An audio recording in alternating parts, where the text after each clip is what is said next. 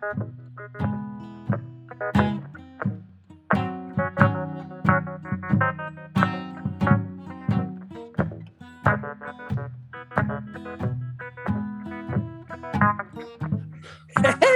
Bienvenue au podcast de la semaine! Qu'est-ce que tu regardes? Ah, épisode 78 cette semaine. Ouais. J'ai oublié que c'était commencé. Benz, une bonne semaine de film? Moi, j'ai que des bons films, dont un grand chef-d'œuvre, une grande œuvre dans l'histoire du cinéma. Fait que ça va Tu être bon. Ouais. C'est-tu euh, tu dors Nicole ou? Non, non, non. Dans l'histoire du cinéma, c'est une grande œuvre. Puis tu l'as déjà vu. Fait que on- Ben, j'ai pas mal tout vu les grandes œuvres. Non, non, je sûr, veux pas, je euh, veux, pas me vanter. Hey! Je veux pas me vanter. ok, that's it, j'ai hâte d'en jaser. En plus, c'est un mystère parce que je sais pas pantoute de quoi tu parles. OK, mais on verra. Tu- ben, si tu veux, euh, comme tu me connais, euh, moi j'ai été voir la nouveauté de la semaine, la grosse nouveauté. Oui. Parce qu'on on, on le sait qu'il y, y a deux films euh, qui sont sortis cette semaine. Il y a Arlette, Ouais, c'est- Marie-Lou Wolfe. C'est ça la grosse nouveauté de la semaine, ça? ben, c'est- je suis pas allé voir ce film-là. Tu vas-tu y aller, moi? Euh, je pense pas, ça m'intéresse peu. Toi? Moi, il n'y a aucune chance d'aller voir un film de Marie-Lou Wolfe. C'est impossible. C'est- impossible. Ben écoute, j'a- j'avais j'avais quand même apprécié Les Pieds dans le vide. C'est quand même le fun comme film. Tu l'as-tu vu? Non, je ne l'ai pas vu. OK. Mais c'est quand même plaisant. Son, son autre après, euh, je me rappelle pas c'était quoi. Euh, ben, je peux aller voir. mais- Pour moi, Marie-Lou Wolfe, c'est l'équivalent d'Yann Englund. Ben, c'est sûr que ouais, ça- elle n'a pas vraiment de background euh, en réalisation. Là. À part les pieds dans le vide, euh, c'est ça, je je me rappelle pas quoi d'autre qu'elle a réalisé. Il me Son semble qu'elle a dernier, réalisé euh, un autre. Ouais, c'est Joulix, son dernier. Ah, Julie, ouais, je l'ai pas vu. Moi non plus. En tout cas, j'ai rien vu ce qu'elle fait, mais ça euh, m'intéresse pas. Mais c'est ça, Arlette, c'est que. Euh, Ma- Marie-Pierre Morin, c'est pas vraiment une actrice pour moi non plus. Là. C'est. Elle elle a elle a aucun. euh, Je sais pas comment le dire, mais sais, dans la chute de l'Empire américain, euh, elle jouait Marie-Pierre Morin. Là, elle jouait pas. Ouais, euh, ouais. Sans dire que Marie-Pierre Morin, c'est une, prostituée. Mais elle sentait quand même bien dans la chute, quand même. Elle sentait bien. Oui, mais tu sais, je- voyais Marie-Pierre Morin à l'écran, tu sais, qui prenait sa voix sexy, puis ah, salut. C'est vrai. Je, je l'avais vu aussi euh, dans La Faille, puis c'était un peu le même, euh, le même acting qu'elle fait. Là. Mais euh, je trouve que Arlette, ça a l'air comme politicien, mais en même temps euh, trop féministe pour euh, la, la game. En tout cas, ça m'intéresse peu, tu sais.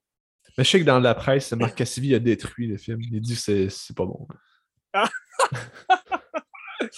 Ben écoute, euh, on verra, c'est ça, on, on verra les critiques là, qu'il qui va y avoir prochainement. Mais pour l'instant, la critique que je t'ai fait, c'est sur Bullet Train, un film de David Leck. Il a fait quoi d'autre, lui? C'est lui qui a réalisé euh, Deadpool 2.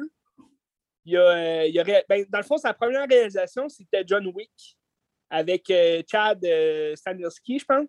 Que lui, Chad Stahelski, il a, il a réalisé les- toutes les suites après là, de John Wick.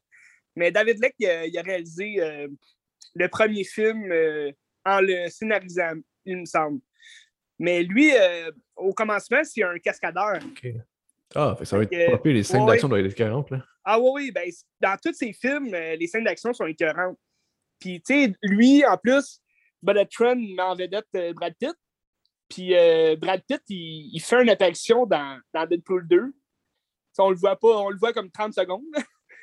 c'est juste un flash qu'on voit que c'est lui l'homme invisible, genre. Puis, euh, euh, aussi, c'est ça, lui, dans le fond, c'était le cascadeur de Brad Pitt, comme dans le début de sa carrière. Ben, dans le début de sa carrière. Pour Fight Club, je le sais que c'était lui, là, son, euh, sa doubleur.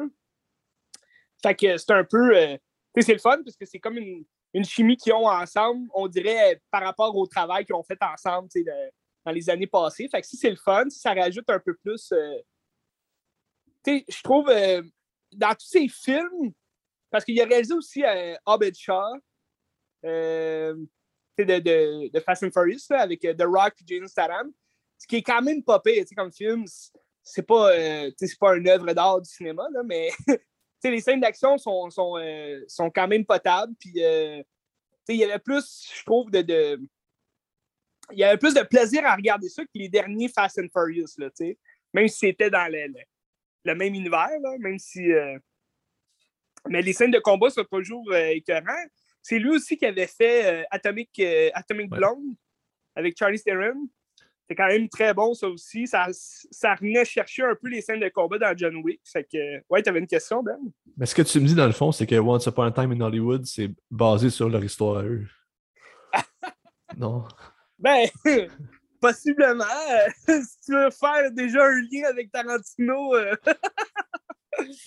ben, euh, ouais, ben c'est ça. Brad Pitt, tu sais que dans, sa carrière, il n'a pas fait. Ben, il a fait beaucoup de films euh, d'action, mais il n'a pas fait de grands films où il doit, mettons, se battre comme un malade. Tandis que là, dans les dernières années, il en fait de plus en plus. C'est drôle parce que justement, il devient de plus en plus vieux, mais on dirait qu'il reprend de la jeunesse dans tous les films qu'il fait. Fait que ça, c'est le fun. C'est comme dans Once Upon a Time euh, in Hollywood, euh, il, fait un il joue un propre cascadeur.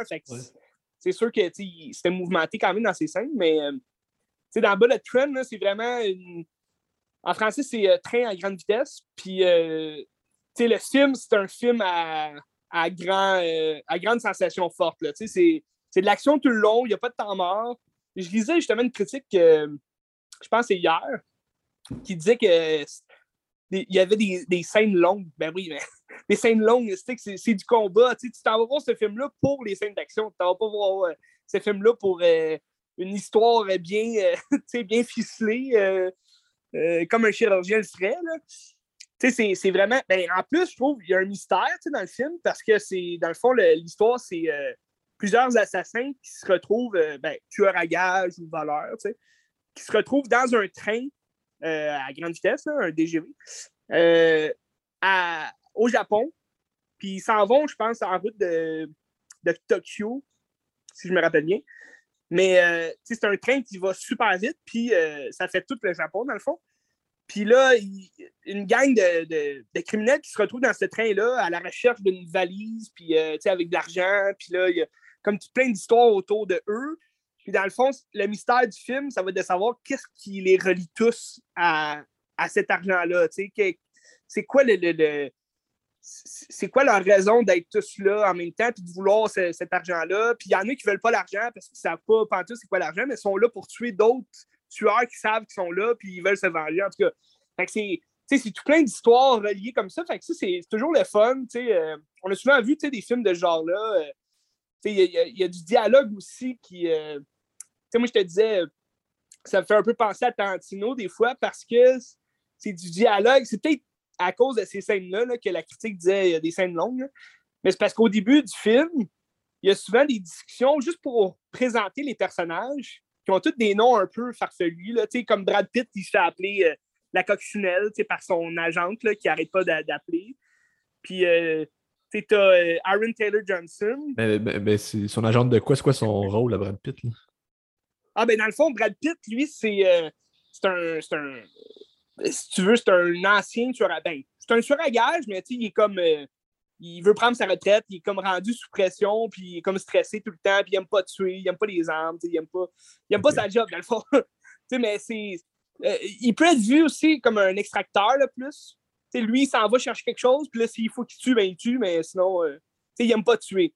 Fait que lui, dans le fond, il prend un call de, son agente qui l'appelle, puis, euh, dans le fond, c'est un, tueur à gage qui s'appelle Carver.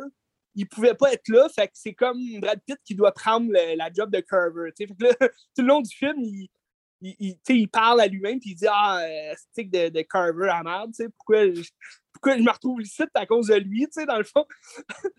fait que, lui, c'est plus, c'est ça, il, se retrouve là, mais parce qu'il veut remplacer quelqu'un, puis c'est pour de l'argent, puis euh, en même temps, c'est comme son dernier boulot, fait qu'il est comme ah, je vais le faire, mais ça me tente pas. Puis son agente, il disait, parce que tout le long, il, il parle avec son agente au téléphone. Puis là, elle, elle, dit Ah, ça va être tranquille, c'est un boulot vraiment calme, tu fais juste prendre la manette avec l'argent, tu t'en vas. sais. Mais là, finalement, il se retrouve dans, dans, un train avec plein de tueurs à gages. Puis, euh, fait que ça. Mais tu sais, sinon, les discussions, c'est comme. Euh, t'as. Euh, j'ai oublié son nom. Ouais, t'as Aaron Taylor Johnson, le gars de Kick-Ass, que lui, il est avec son, son, euh, son collègue, là, ils se font appeler les jumeaux, mais l'autre, c'est un gros noir. Là, ils ne sont pas du tout jumeaux. Ben, J'ai oublié son nom, il jouait dans Les Éternels. Euh. C'est-tu Brian Tyree Henry? Ah oui, c'est ça. C'est ça. Brian Tyree. Euh, lui, il est super drôle dans le film. Ben, les deux, c'est un bon duo, là, je trouve, dans le film. ça, ça rajoute au film. ça rajoute un, bon thème au film, je trouve. Puis Aaron Taylor Johnson, c'est ça fait longtemps quand même qu'on ne l'a pas vu dans un grand rôle. Euh, ben, un rôle quand même euh, principal qui, qui, est le fun. Je sais qu'il avait joué euh, dans Tenet, un petit rôle Christopher Nolan. Mais sinon, ça fait longtemps que je ne l'avais pas vu. Puis, il avait un bon charisme dans ce film-là. Mais les deux se font appeler citron puis mandarine. Là, au début, c'est comme une discussion qu'ils ont sur leur prénom, leur, leur surnom, dans le fond, là, citron puis mandarine. Puis là, c'est quand même c'est le fun, comme discussion. Puis là, on voit leur passé aussi, pourquoi ils se retrouvent là, qu'est-ce qu'ils ont fait dans le passé. ça, ça revient un peu des fois aussi euh, à du Guy Ritchie. sais, dans les films comme Snatch ou euh, euh, Tu braques ou tu raques. Là. Fait que, ben, J'ai pas vu les autres, là, ouais, mais. Ah, ok, ok. Ben, je comprends ce que tu veux dire. Ça, revient dans, le passé, tu, tu, connais chacun de leur histoire, à tous les, personnages, puis ça, en ça englobe un tout qui est le fun, quand même. Puis euh, c'est ça, les scènes d'action sont, sont écœurantes, euh, les combats, tout. J'ai vraiment pas été déçu. Puis ça, c'est basé sur. Euh, c'est sûr que là, il y a peut-être des. J'ai pas tout lu les critiques, là, mais sûrement qu'il y a des gens qui vont critiquer le fait que c'est whitewashing, là, parce que c'est une histoire, c'est une histoire, je pense, coréenne à la base. C'est d'un roman, là, un peu comme Snowpiercer. Oui. C'est dans le même style, un peu. Euh, coréenne ou japonaise? Ben, ça, se passe au Japon, fait que j'ai tendance à dire que c'est plus euh, japonais. C'est un roman de Kotaro Isaka. Ah oui, c'est ça, Isaka, c'est ça. J'imagine que c'est un japonais, mais je sais pas. Ouais. Ben, c'est parce qu'il y a une grosse histoire aussi euh, autour d'un. C'était comme un, chef de la mafia euh, japonaise puis euh, il s'est fait comme détrôner par un Russe. Là, le Russe, c'est euh, Michael Shannon qui le joue. Puis là, ben, c'est toute une histoire autour de, cette tête-là. Il se fait appeler la mort blanche. Fait que là, comme le Russe qui contrôle le, Japon, si tu veux. Puis, euh, dans le train, tu as, un Japonais que lui, il veut comme venger, justement, une, personne qui a, qui poussé son fils en bas d'un immeuble. Puis là, il est comme pris en otage par cette personne-là. Puis là, cette personne-là, ben, elle, elle veut tuer la mort blanche. Puis là, il y a un autre assassin dans le tank, c'est le fils de la mort blanche que les citrons puis mandarines doivent protéger parce qu'ils ont été engagés, eux, par la mort blanche. Fait que là, tout est relié. Euh, tout est un tout, tu sais. Puis à la fin, ben, c'est comme une explosion de, de combat. Puis de. Tu sais, c'est pas gore dans le sens que Quentin Tarantino, il aurait pu faire ce film-là, mais il y a du sang, c'est pas, pas caché pour. Euh, il y a de la violence, je trouve que c'est bon, c'est un contenu mature, fait que dans ce temps-là, c'est moins enfantin. Là, sais, mettons, dans ce genre de film-là, le summum pour moi, c'est John Wick. Puis où est-ce que ça se situe, mettons, par rapport à John Wick au niveau de la qualité des, des scènes ou euh, l'histoire, mettons, en général? Ben écoute, tu sais, justement, vu que le, le, le réalisateur, c'est lui qui a réalisé le premier John Wick, je te dirais que c'est. Les scènes de combat sont, sont meilleures que dans le premier John Wick, Mais John Wick, le 2 et le 3, ils, mettent la barre encore plus au-dessus, Fait que euh, je te dirais que le, John Wick 3, c'est vraiment, je trouve, un, honneur au, au euh, film d'arts martiaux, puis au film, euh, justement, les, les, combats japonais, toute l'équipe. Fait que, je te dirais, dans celui-là, c'est des combats plus américains. Là. Comme je te disais, c'est un peu whitewashing dans le sens qu'il n'y a pas tant d'acteurs japonais là, dans le film. C'est Brad Pitt, Aaron Taylor Johnson, puis euh, Brian Tree. Brian Tyler Tree, c'est un noir. C'est des combats plus américains. Mais en même temps, ils ont toutes leurs leur particularités, leur style, de, leur technique de combat. Fait que, à la fin, tu as un bon combat de, de sabre. Fait que, ça, c'est le fun. Parce que dans le film, tu as aussi. Euh, euh, euh, le japonais, Colin, j'oublie son nom. C'est. il avait joué. C'est lui qui jouait Scorpion dans Mortal Kombat. C'est Hiroyuki Sanada. Ouais, c'est ça. Sanada. Ouais. Puis, tu sais, lui, il est super bon aussi. Là. Puis, justement, il joue. Tu sais, on parle de John Wick, toute kit. Puis, euh, l'annonce de John Wick 4 est sortie il y a peut-être euh, une semaine et demie. Ça va être écœurant. Moi, j'ai vraiment hâte. Mais euh, c'est ça, Sanada, il joue dans, dans le prochain John Wick. tu sais, Fait que euh, ça prend de l'ampleur. C'est lui aussi qui jouait dans. Tu sais, lui, il a commencé vraiment les films japonais euh, en deux... Ça fait pas longtemps, tu sais, qui est quand même euh, connu là, ou, euh, dans les films américains. Je pense qu'un de ses, plus... ses premiers grands films, c'était Danny Boyle, euh, Sunshine. Tu sais, c'est lui qui Ah jouait oui, le dans ça. capitaine. Ah oui, ok. Sais, le, le- le premier à mourir, dans le fond. Ouais, ouais. Mais euh, euh, lui, tu sais, il jouait dans Ringu. Donc, le, le, le cercle, l'original. C'est quand même drôle, tu sais, de voir son ascension vers... Mais ça, il a la gueule pour se retrouver aussi dans les films un peu d'arts martiaux, des films japonais de ce genre-là. Puis euh, à la fin, ben, c'est ça, tu sais, comme il se retrouve euh, confronté à Brad Pitt, tout le reste de la gang. Fait que euh, ça, c'est le fun. Mais bref, le film, euh, moi, j'ai vraiment été entertaining. Tu sais quand son premier film à Hirosuke Sanada? C'est quoi? 65, man, ça fait longtemps. Aïe, aïe. Il jeune 1965. quand même. Ben, quel âge qu'il a? Il, est né il avait Ben, 5 ans. Il est né en, en 60. Ouais, c'est ça. c'est ça, j'allais dire, il doit avoir comme 60 ans, là, pas, euh, pas plus. Ah, mais c'est le fun. Ben, tu vois, il commence à avoir des gros rôles. euh, L'âge, euh, ça n'a pas de prix. Ben non. Ça- Check Sam Jackson, il a commencé tard, là. Ben, check Morgan Freeman, je pense que c'est comme à 50 quelqu'un. Là. Oh, et Morgan et tout. Des fois, on se rappelle plus des, des visages vieux. Bref, Bullet Train, euh, David Lick. Mais tu vois, c'est ce que j'aimais aussi dans le film, tu sais, il, il fait sa place, je trouve, dans, les réalisations qu'il fait. C'est sûr, ces films, c'est pas des chefs-d'œuvre. comme Deadpool 2, je l'ai moins aimé que le premier Deadpool. Peut-être parce que, justement, euh, mais c'est peut-être l'histoire aussi de Deadpool 2, ça m'avait pas accroché dans le sens que c'était comme Deadpool devenait comme un peu un, un protecteur d'un jeune homme, là, que dans le futur, il va comme devenir un assassin. Fait que c'était un peu. Je trouvais ça lent, je trouvais ça un peu plate. Mais euh, les scènes d'action étaient quand même bonnes, tu sais. Mais tu, tu regardes le- le- l'espèce de. L'espèce de truc que le, réalisateur a dans tous ses films, c'est comme des, euh, des apparitions surprises de caméos de célébrités tout le monde connaît leur face. Puis là, ils apparaissent juste pour une petite scène dans le film. C'est comme dans Deadpool, euh, il y avait euh, Brad Pitt, justement, qu'on voyait 30 secondes. Sinon, ben, toute la, séquence des X-Force, entre guillemets, tu avais Terry Crew, euh, tu avais d'autres acteurs que j'ou- j'oublie leur nom, mais euh, c'était juste, ils étaient là pour euh, 30 secondes, ils mouraient tous un après l'autre. Mais c'était le fun à voir. Dans Open Shot, tu avais des, des caméos comme Ryan Reynolds, euh, tu avais Kevin Hart aussi. C'est sûr que c'est peut-être Dwayne Johnson qui a dit Ouais, engage mon ami Kevin Hart. Les deux, ils se retrouvent tout le temps dans le même film, mais dans celui-là, ben, ça fait pas exception. Tu as des caméos, euh, je te dirais, tu as au moins euh, trois bons caméos d'acteurs connus là, que ils apparaissent. Quand même le fun. Tu Sandra Bullock? Wow, wow, hey, hey, j'ai jamais rien dit! Pourquoi tu penses ça?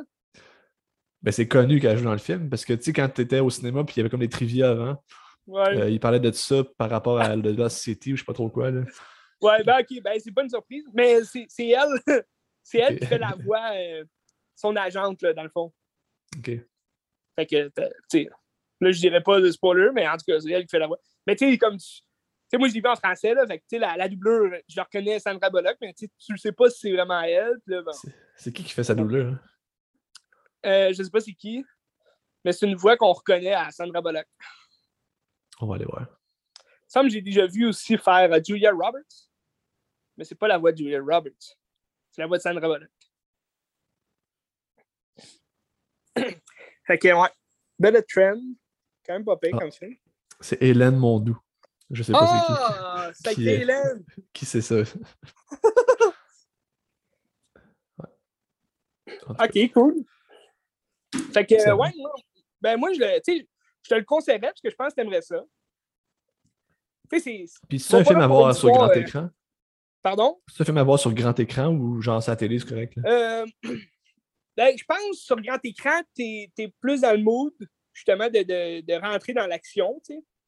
Puis les scènes où le train, tu sais, des fois, il se retrouve sur, le- sur le toit du train, tu sais, fait que c'est... euh, je trouve ça le fun. Mais c'est sûr que c'est un film aussi que tu peux voir à la TV, tu sais. euh. C'est un peu le même concept que John Wick, tu sais, dans le sens que John Wick, tu sais, c'est le fun au grand écran, t'es dedans, tu te quittes, mais tu sais, ça, ça s'écoute bien à la TV aussi, là. Le vendredi soir, à film de gars, Mais non, mais j'ai j'ai bien aimé. euh, il n'y a pas tant de, de CGI. Ben, Il y en a pour le train, tu sais, qui va vite, mais tu sais, les, les- les scènes d'action euh, plus euh, fantastiques, si tu veux, ça, ça vient rechercher plus les animes. Tu sais, Il y y a une bonne. euh, y a- y a une, une bonne. comment on dit ça? reconnaissance là, des, des, des, des trucs japonais, tu sais, des œuvres japonaises. là. Ouais. C'est ça, tu sais, les, les, les animes, les arts martiaux, tout le kit, là. Fait que ça, c'est- j'ai bien aimé, tu sais, c'était le fun. Ah, mais ça a l'air sympathique, là. Ah, c'est très sympathique, ouais. Mais C'est je bon? trouve, Ah, c'est sûr que Brad Pitt, tu sais, c'est. Tu sais, oui, c'est la tête d'affiche, mais euh, il y a tellement de personnages aussi autour que. Il devient un peu. euh, tu sais, un- c'est sûr que c'est c'est le personnage principal, mais on le voit. On le voit pas autant que tu sais, les autres. là. Tu sais, dans le sens qu'on les voit tous du même, euh, du même temps, tu sais. Mais les- toutes les scènes dans lesquelles il est, c'est le fun parce que c'est un Brad Pitt qu'on. Il, il joue euh, un Brad Pitt qu'on n'a pas euh, l'habitude de voir, tu sais. Justement, dans euh, Lost City of D, là, avec Sandra Bullock puis Channing Tatum, tu sais, Brad Pitt qui jouait un, un ancien marine, là, sauveteur, comme qui arrive. Puis, tu sais, il était drôle dans ce film-là. Puis, c'est ça, que je te disais, comme dans les dernières années, il essaie, de, on dirait, de, de faire des films un peu plus relâchés, tu sais, puis euh, il se prend moins au sérieux, dans ses rôles. Fait que ça, c'est sûr que ça fait différent, mais c'est le fun à regarder aussi, c'est le fun à voir. C'est quoi qui s'en vient de Brad Pitt? C'est-tu le film de Damien Chazelle là, qui sort sur. Je sais Ouais, pas quand. ben, euh, je sais pas quand est-ce que ça sort, mais euh, il est censé jouer euh, dans le film de. Le prochain film, le Babylone. là. Babylone, ouais. Ah, ils disent 2022, mais il n'y a pas de date encore. OK. Ah, Parce ben, que ben, je sais aussi, il y avait des. Ben, je sais pas si c'est confirmé, mais il y avait des rumeurs comme quoi euh, il y a un- le prochain film de Joseph. euh, euh, celui qui avait Top Gun Maverick, là, Kozinski. Kozinski. son prochain film, ça va être un film de Formule 1, puis ça a l'air Brad Pitt va jouer dedans aussi. OK. Fait que, il y a quand même deux, deux prochains films. Damien Chazelle, on ne sait pas si ça va être un, un film dramatique ou. euh, C'est sûr, l'histoire de Ben- Babylone, c'est pas, euh, pas heureux. Mais... Ah, c'est ça, l'histoire, c'est la transition du cinéma muet vers le cinéma parlant pour un acteur, je pense, mais Ah, ok, bon, ok. je sais pas. Mais tu vois, euh, c'est pas l'histoire de Babylone parce que Brad Pitt a déjà fait un film sur euh, l'histoire de Babylone. ouais, non, je pense pas que c'est ça. Euh, tu sais, euh, il y avait Kate Blanchett aussi là, dans ce film-là, il me semble. Ouais, pendant, pendant qu'il faisait aussi euh, le, le film d'Inaritu, là, Babel. Oui, Ouais, c'est ça. C'est Puis, euh, hein. c'est ah, c'est ça, 25 décembre, ils disent, en salle. Euh, cette année, Ouais, 2022. ben là, on n'a pas d'annonce, on n'a rien. C'est ça, je sais pas. Voyons Ah, donc, Mais j'imagine qu'ils font ça pour les Oscars, fait que euh, je sais pas. Avatar 2. Avatar 2. Ben, ça va se combattre à ça dans le temps des fêtes. Là. Ben, ça, c'est comme- c'est pas un combat, là, tu sais, tu peux pas. euh, Ben, peux pas compétitionner Avatar quand même 2, se là. com- Ah, mais ça va quand même combattre, là, se combattre. Avatar sort, je pense, le 15 décembre, quelque chose comme ça. Ça va être écœurant pour les fights, Ben. Ça va être écœurant. À suivre, à suivre. T'es-tu euh, excité de voir Avatar 2? Non, mais je t'avoue que ça a l'air vraiment impressionnant visuellement, fait que je suis intrigué un peu, tu sais. Mais, mais c'est pas un film que j'attends tant que ça, tu sais, je m'en fous un peu, là, mais. Ben, on dirait, ben, tu sais, pour être honnête avec toi, Ben, peux-tu être honnête? Vas-y. Je- j'ai- pas d'émotion non plus pour ce film-là. Dans le sens que on dirait que ça fait trop longtemps puis je l'attends pas. C'est pas comme un classique, admettons, de Top Gun que là, ils font un- une suite euh, 40 ans après. T'es comme fuck. OK, j'ai hâte de voir ça. Là, c'est comme ça. Ça fait longtemps, mais on dirait que j'ai. En même temps, on n'a comme pas d'idée non plus de la suite, dans le sens qu'on le sait que là, ils vont avoir une famille, puis là, ils vont vouloir euh, protéger leur famille contre. euh, J'imagine les humains vont encore être les, les ennemis, là, mais sais, dans le sens que le premier film était superbe, puis on dirait que ça n'avait pas besoin d'une suite, tu sais. Mais j'ai confiance en James Cameron. C'est un grand réalisateur, je trouve, puis euh, regarde, il fait ce qu'il peut. J'adore l'eau. Way of Water. Bon, ça peut juste être surprenant, je pense. Ça peut juste être surprenant. Hey, c'est sûr que ça va être surprenant. Mais je me demande juste combien de temps ça va durer, tu sais.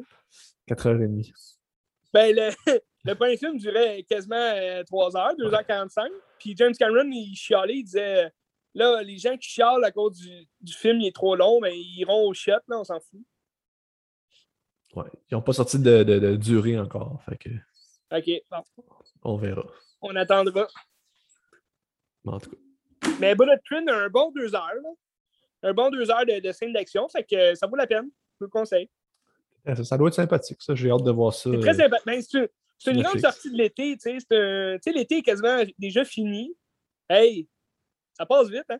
Puis, C'est euh, c'est une grande sortie de l'été, puis, tu sais, pour vrai, là, c'est comme la, la seule grande sortie, on dirait qu'il n'y a pas une suite ou, euh, tu sais, un, un reboot ou, euh, tu sais. Fait que c'est c'est quand même rafraîchissant, tu sais, c'est le fun, puis, euh, Ben, juste de même, là. Tu sais, Nope, là.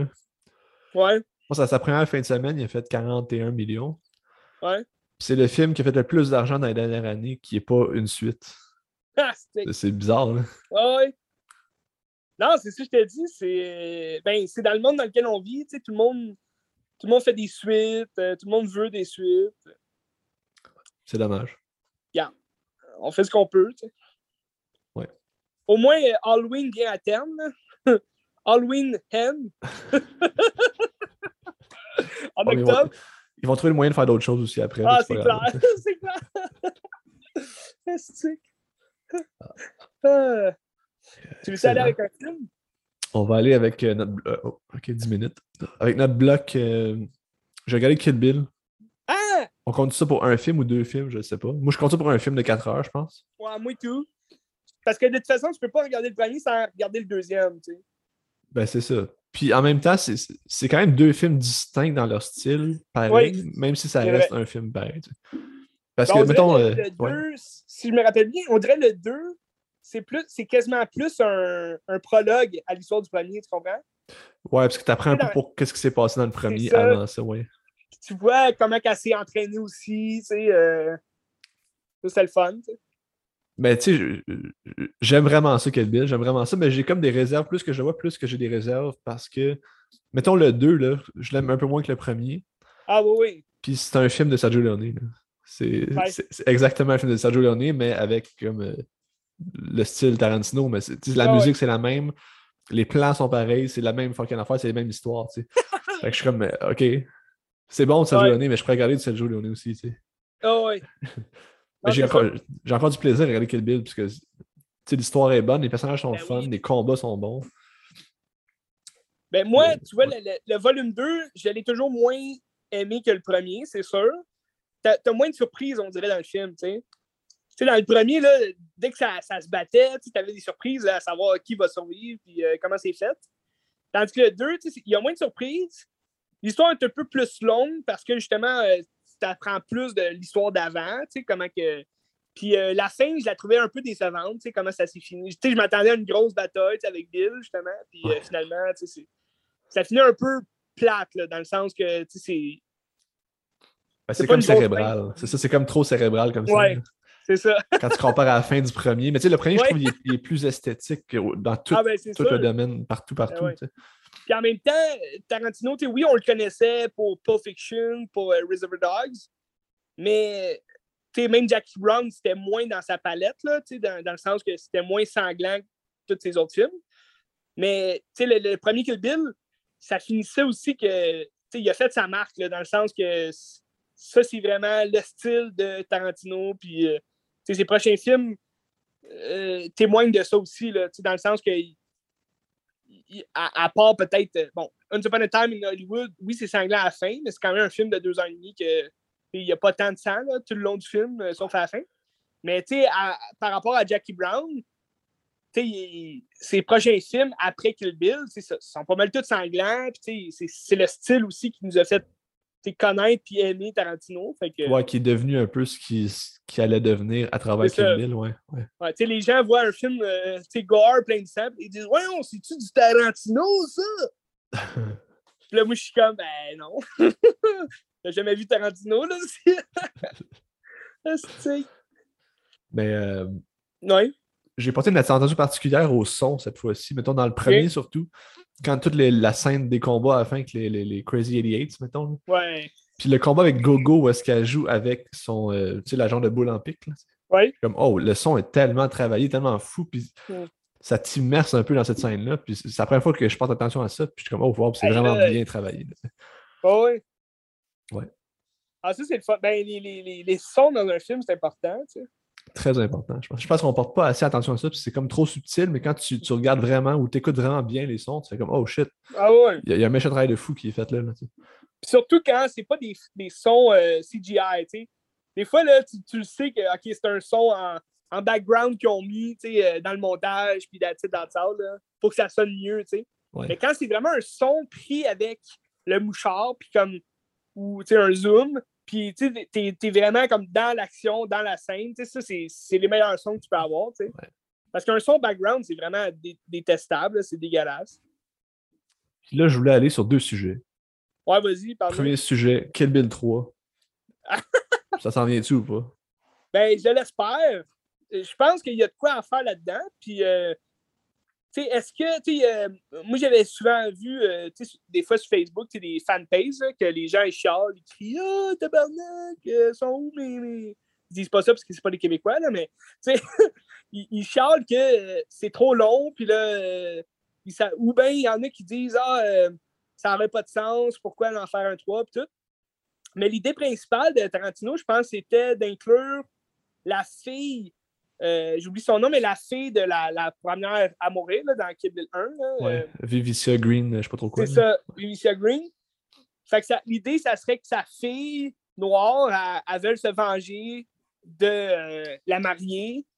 Ouais, Puis là, il y aurait comme toute une histoire aussi avec la fille de, de- de la mariée. Ouais. ça, serait, ça serait qui la fille, la mariée? Ben, j'imagine qu'il prendrait la, la vraie fille de Uma Thurman. Ça, serait euh, Maya Hawke, ouais, ouais, c'est ça. ouais. Ethan Hawke. Qui joue dans Stranger Things. hein. Ouais. L'aimes-tu? C'est ça. Ah, elle est cool, Robin. Robin. Ouais, Robin. Mais c'est ça. Fait que moi, je me dis, euh, ça serait le fun un Kill Bill 3. Ouais, Sauf ça que serait le fun. s'il dit qu'il arrête après 10 films, tu peux pas arrêter ta carrière sur Kill Bill 3. Tu peux pas. Ouais, tu serais déçu, hein? Fais- Fais-moi quelque chose d'autre. tu sais. Mais- mais je pense que s'il fait Kill Bill 3, justement, ça veut dire qu'il fera pas juste 10 films, qu'il ferait autre chose après. Parce Ce qui était que- une bonne ben, nouvelle. sais. Oui, parce que peut-être aussi dans sa tête qu'il verrait ça comme juste un prolongement de Kill Bill, dans le sens que ah, ça reste un film, mais de, de 6 heures, hein, mettons. Ah, puis rendu là, Kill Bill, pour lui, c'est-tu deux films ou c'est un film? Ça veut dire qu'il serait rendu à 8 à la place de 9 dans ce cas-là. C'est ça. Ouais, Ah, c'est touché, là. ouais. En tout cas, Ben, c'est ça. mais ouais. Parce qu'il parlait aussi de faire un Star Trek. Là, à un moment donné, tu te dis, OK, il va-tu faire un Star Trek ou. euh, Toi, t'aimerais-tu ça qu'il fasse un Star Trek? Ben, pourquoi pas? Mais tout, tout ce qu'il va faire, je vais embarquer, là, C'est clair. Mais euh, ça serait vraiment mystérieux, tu sais, qu'il fasse un Star Trek, dans le sens que. Tu sais, c'est- il y a quand même. Ben, c'est sûr que, tu sais, il a fait des westerns, puis sûrement que personne pensait qu'il allait faire des westerns un jour, tu sais. Parce que ces films, ils ont tous un peu une, une différence, dans le sens que, tu sais, il a commencé un peu style gangster, tu sais, Reservoir Dogs, Pulp Fiction, tu sais, c'était plus niveau gangster. Après ça, il est allé quand même avec. euh, du, du japonais, euh, avec Kill Bill. Là, il, s'est dirigé plus vers le western. Dans ces trois derniers, c'était plus euh, Django, Hateful Hate, puis Once Upon a Time in Hollywood. Ben, Ça Kill. Bill, c'est un western. C'est un western pur et Ben dur. oui. là, c'est ça. Ben oui, non, c'est ça. Mais il a mélangé ça avec le, le- Ouais, c'est ça. le style Non, japonais, c'est qui est le fun, ouais. Fait que la science-fiction, ça pourrait être intéressant. Ben, moi, ben là, je ça arrivera jamais qu'il se fasse bouffer par la machine, parce que c'est Tarantino, mais c'est ça que j'ai peur, qu'il perde son style à travers comme une plus grosse idée que lui, mettons. Ah ouais. Ben, tu sais, il, il parle de faire un Star Trek, mais tu sais, ça va peut-être pas s'appeler Star Trek dans le sens que, tu sais, il, il peut bien faire un film de science-fiction, qui ressemble à toutes les Star Wars, Star Trek de ce monde. Mais ça ne s'appellera pas Star Trek. Je suis pas mal sûr que le nom de Star Trek ne voudrait pas se retrouver dans une production Quentin Tarantino. Je sais pas pourquoi, mais j'ai comme le sentiment qu'il ne voudrait pas euh, se faire associer à ça. Mais moi, je, je, me dis ça pourrait être quand même intéressant qu'il fasse un, un sci-fi. Ça pourrait être le fun. Parce que c'est pas Disney qui va nous donner un Star Wars à la Tarantino. Là, dans le sens que c'est quoi les chances qu'on voit un, un sci-fi dans l'espace euh, avec justement l'esprit euh, créateur puis déjanté d'un Tarantino. Il n'y a pas gros de chance qu'on voit ça. D'ailleurs, parlant de science-fiction pour Tarantino, ouais? Euh, Tarantino, c'est parti un podcast. Aïe aïe! Ça fait une couple de semaines. Puis j'ai commencé l'épisode 1 hier. Puis le concept, ça s'appelle Video Archive. Tu sais, Video Archive, c'est quoi? Ouais. C'est le magasin qui travaillait quand il était jeune, comme de, de, vidéo. dans le fond, quand le magasin a fermé, il a acheté toute la collection de VHS. Fait qu'il prend comme trois films dans la collection de VHS de, de Video Archives, puis il en parle avec un gars. Fait que là, l'épisode 1, il parle de Dark Star de John Carpenter. Ah, c'est fucking fascinant. C'est un fucking génie. C'est vrai, tu m'avais envoyé le lien, je peux encore aller voir. Écouter ce gars-là parler cinéma, c'est un bijou. C'est génial. Fait que... Aïe, aïe. Là, euh, ça va couper bientôt. Mais avec quel gars il fait ça? C'est un ami proche? Roger Avary, je pense. Mais je pense que c'est un gars qui travaille avec lui au Video Archives. OK. Je pense, ouais. C'est écœurant. C'est ça, Roger Avary? Roger Avary. C'est ça, Roger Avary. Aïe, aïe. Fait que... c'est fun. En, plus, en VHS, t'as tous les meilleurs films, tu sais. Oui, puis, puis, souvent, il parle aussi de son souvenir quand il travaillait là, où est-ce qu'il était placé, la cassette, puis tout, puis c'est vraiment c'est fascinant. Ouais. Ça intéresse les gens. là. Écoutez-nous encore, mais écoutez ça aussi. On ne pourra jamais battre Tarantino. Écoutez-nous en même temps parler de Quentin Tarantino. c'est ça. On ne pourra jamais battre Tarantino, c'est ça l'affaire. Mais toi, tu as écouté le, premier épisode du complet? Ouais, j'ai pas fini encore parce que j'étais fatigué. Ça dure combien de temps environ? Une heure et demie, deux heures. Ah, ok, ok. Ben, c'est pas super. ça va être naturel, ça. Ouais. ben, c'est ça. Fait que c'est excellent. OK. Ah, ben, c'est très intéressant. Euh. Fait que là, ensuite, euh, mon deuxième sujet, je vais parler par rapport à Tarantino avec toi. C'est que. Parce que moi, oui, là, juste répondre au premier clairement, là, ton premier sujet. Moi, pour oui, pour, pour moi, c'est un oui, c'est un go. Kill Bill 3, c'est oui. Mais en même temps, euh, le titre, est-ce que ça fonctionne? Non, c'est ça. C'est ça. Parce que ça peut être totalement un nouveau film qui n'est pas appelé Kill Bill Volume 3, puis que, tu sais, oui, ça reprend les thèmes de Kill Bill, mais c'est une autre histoire complètement. Là. À moins qu'ils reviennent par flashback dans cette histoire-là, qu'il y aurait un lien, mais en tout cas. Ouais, il faudrait qu'il y ait un lien. Mais il faut y faire confiance, parce que tout ce qu'il va faire, ça va être du génie. Fait que c'est Ben oui, ben oui. C'est sûr. C'est sûr. À suivre. Ben, s'il nous écoute, on peut peut-être y lancer des pistes, puis des. ben, moi, je serais curieux par rapport à Tarantino, c'est que tu sais, il est tellement cinéphile puis il connaît tellement le cinéma que je, je, je, sais pas s'il connaît le cinéma québécois ou pas. Ben, j'imagine que oui. je serais curieux d'en jaser, savoir tu connais ça puis qu'est-ce que t'en penses. Ben, il ben, Je sais pas si c'est faisable, mais ça serait le fun. envoie, un, envoie un pigeon voyageur, Benz. Ben, je suis pas mal sûr qu'il connaît le cinéma québécois, surtout par rapport euh, en ce moment à Denis Villeneuve qui fait Doom. Ah oui, c'est clair. Je serais curieux de savoir, y a-t-il aimé Doom, tu sais? Ah, pourquoi pas? Ce serait intéressant. Bref. J'imagine qu'il aimait ça parce que euh, c'est excellent. Il écoutera du Stéphane Lafleur. ça va être écœurant, ça, j'ai hâte. Ben, en tout cas, euh, deuxième sujet, c'est ça. Toi, toi c'est quoi ton. Ben, veux-tu que je commence avec mon rapport à moi de Tarantino? Toi, c'est quoi ton rapport de Tarantino, mettons? au, fil des années, comment ça a évolué ou comment tu te sens par rapport à Tarantino? Comme ben, écoute, moi, j'ai commencé quand même euh, jeune. Euh, le premier film que j'ai vu de lui, c'est euh, Kill Bill. Volume 1. On l'avait loué avec mon père. J'avais, je devais avoir 10 ans. Là. Puis c'était écœurant. C'était écœurant. J'avais vraiment aimé ça. C'est sûr que par rapport au sang, à cette époque-là, j'étais encore jeune, fait que ça, ça me faisait un peu peur, mais, euh, mais j'aimais ça, son style, fait que par après, ben, c'est sûr, j'ai, j'ai grandi aussi avec Pulp Fiction, puis c'est sûrement que je l'ai vu plus jeune, Pulp Fiction, parce que Pulp Fiction est sorti quand, quand je suis né. Tu sais, je l'ai sûrement déjà vu plus jeune à la TV, à quelque part. Puis, euh, là, mais j'ai pris conscience plus après avoir vu Kill Bill, puis après avoir connu justement le nom de Tarantino, toute l'équipe. Fait que, non, non, euh, c'est. Ce que j'ai avec Tarantino, on dirait c'est inexplicable dans le sens que sais, moi, je vais adorer tous ses films, tout son, discours, ses dialogues à travers ses films. Mais tu sais, la plupart des gens autour de moi, ils, n'aiment pas ça dans le sens qu'ils vont aimer les scènes d'action, mais ils ne comprendront pas vraiment le film tant que tel, sais, dans, le sens que je suis allé voir euh, Hateful Hate seul parce que les gens à qui j'ai demandé Ouais, tu viens-tu voir ce film-là? C'est Tarantino. Oh, ouais, non, j'aime pas ça. ok, ben, tu écoute, je respecte leur choix de pas aimer Tarantino. Puis, c'est pas, je pense pas que c'est des films pour tout le monde non plus. Dans le sens que je suis pas en train de dire que c'est des films juste pour des grands cinéphiles qui comprennent ça.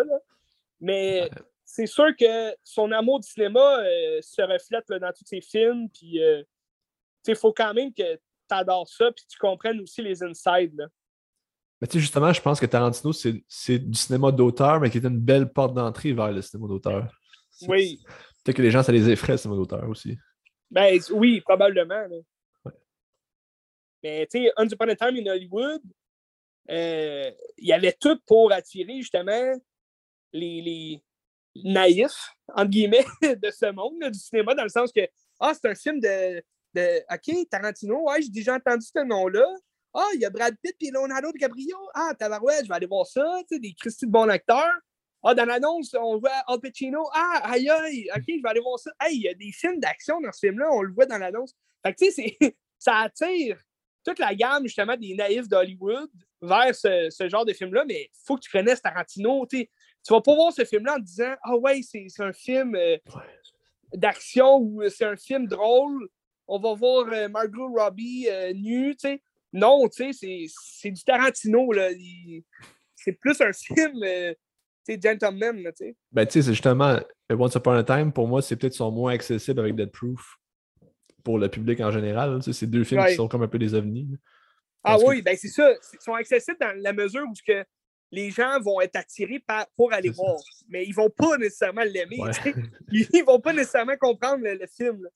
Dead, Proof, je, trouve, c'est son film le plus sous-estimé dans le sens que c'est celui dont on n'entend jamais parler. Les gens ne savent pas. C'est sûr, il est sorti aussi en programme double avec Robert Rodriguez. Un autre ovni un peu d'Hollywood, dans le sens que oui, OK, c'est le gars qui a fait Spy Kid, mais il a fait d'autres choses.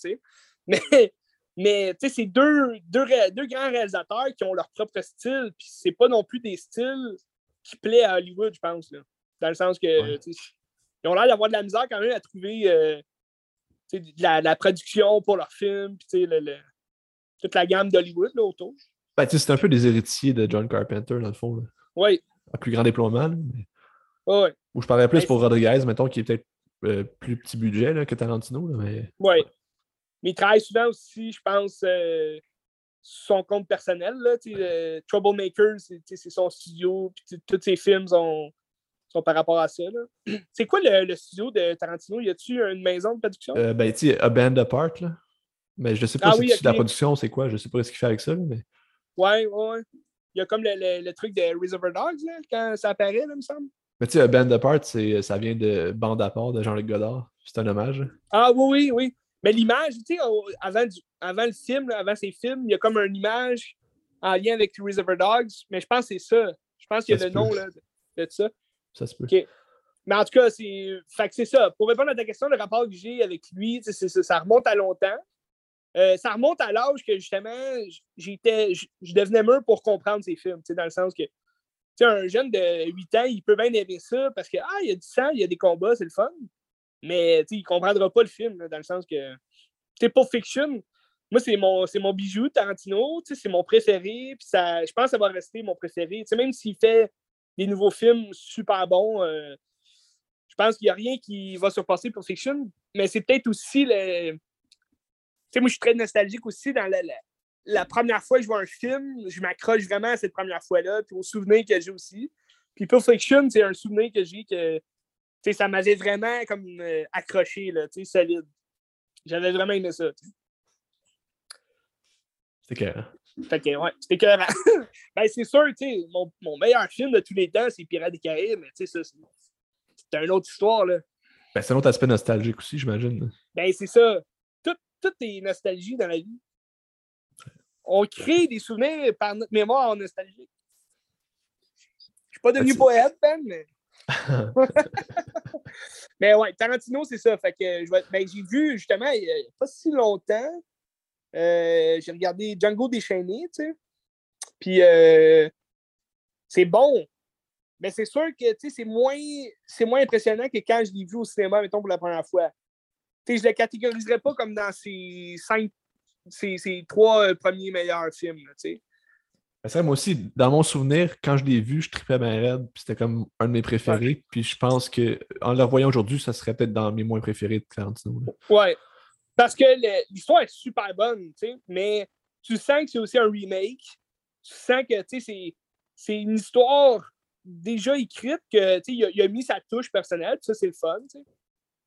Mais, euh, sais, admettons, Inglorious Bastard, comparé à Inglorious Bastard, moi, la première fois que j'ai vu Inglourious Baster, c'est sûr, je l'ai trouvé un peu long. Par rapport au, dialogue, toute l'équipe. Mais aujourd'hui, je le classerais dans ces trois meilleurs. Parce qu'on dirait que je le comprends plus, on dirait que j'ai plus de. Je sais pas, j'ai plus d'affinité avec lui. Là. Je peux faire le lien par rapport à ça parce que. Ah, vas-y, parle. Mettons, moi, mon rapport à Tarantino, c'est. Tu sais, mettons, euh, euh, fut un temps que je ne jurais que par Tarantino, puis c'était un dieu pour moi, puis comme. Mon film préféré, c'était Inglourious Bastard. je pense comme tout bon étudiant au cégep, c'est un peu ça. Quand tu rentres au cégep, euh, c'est pas mal en ça. En même temps, Bastard, là, on était jeunes quand même quand c'est sorti. Là. Moi, j'avais 14, je pense. 2009? Ouais, ouais. 2008, 2009, je me souviens pas. Ouais, 2009, je pense. Tu sais, 14 ans, tout avec 15. Tu sais, c'est. On était jeunes, là. quand tu y penses. Puis je pense, c'est ça, je l'ai vu comme euh, peu de temps après, justement, avoir, euh, avoir vraiment comme aimé Pulp Fiction. Puis, tu sais, connu son, son œuvre, tu sais. Fait que. c'est tout l'aspect historique qui joue dans l'histoire qui est intéressant, que je trouve. Ben, tout, ben, l'aspect cinéma aussi est incroyable. mais... Ben oui, mais tu sais, à cet âge-là, à 15 ans, tu n'es pas encore mûr pour connaître justement tous les, les, petits, euh, les petits lapins blancs du film. C'est ça qui est le fun, c'est ça qui est intéressant. Mais pour poursuivre, euh, ça, c'était comme un dieu pour moi, Tarantino, c'était comme. C'était de shit on dirait que plus que j'avance, plus que j'ai comme désenchanté de Tarantino. Puis c'est pas que j'aime encore ses films, j'aime ses films, mais tu sais, toi tu me demandes c'est quoi mon top 10 de mes films préférés, il n'y a aucun Tarantino là-dedans. Si tu demandes mon top 5 des meilleurs réalisateurs, Tarantino n'est pas là. Hmm. à l'époque, il a été numéro 1, là, comme 7 ans. Là, ouais. Ben, c'est sûr, tu, tu, plonges de plus en plus dans justement le, le grand tort d'Hollywood, le grand de, du cinéma international. C'est sûr qu'il est effacé par ces, ces grands hommes-là d'avant, d'avant lui. Parce un moment donné, si tu reviens, t'en reviens de ce qu'il fait, comme c'est comme la pastiche qui est fucking nice, puis qui, c'est des beaux clins d'œil, sauf qu'à un moment donné, t'en reviens, puis des fois, il y a un petit manque d'émotion dans ces films, peut-être, que c'est un peu froid. Ben, que ça enlève pas que je tripe sur pareil, c'est bon. Oui, c'est bon. Mais comme tu dis, je pense que c'est peut-être le fait justement que plus tu creuses dans le passé du cinéma, puis plus tu vas voir que tout ce qu'il fait, lui, c'est, c'est une mention j'aime au cinéma, dans le sens que c'est juste de, de, mettre en film son amour pour le cinéma qu'il a.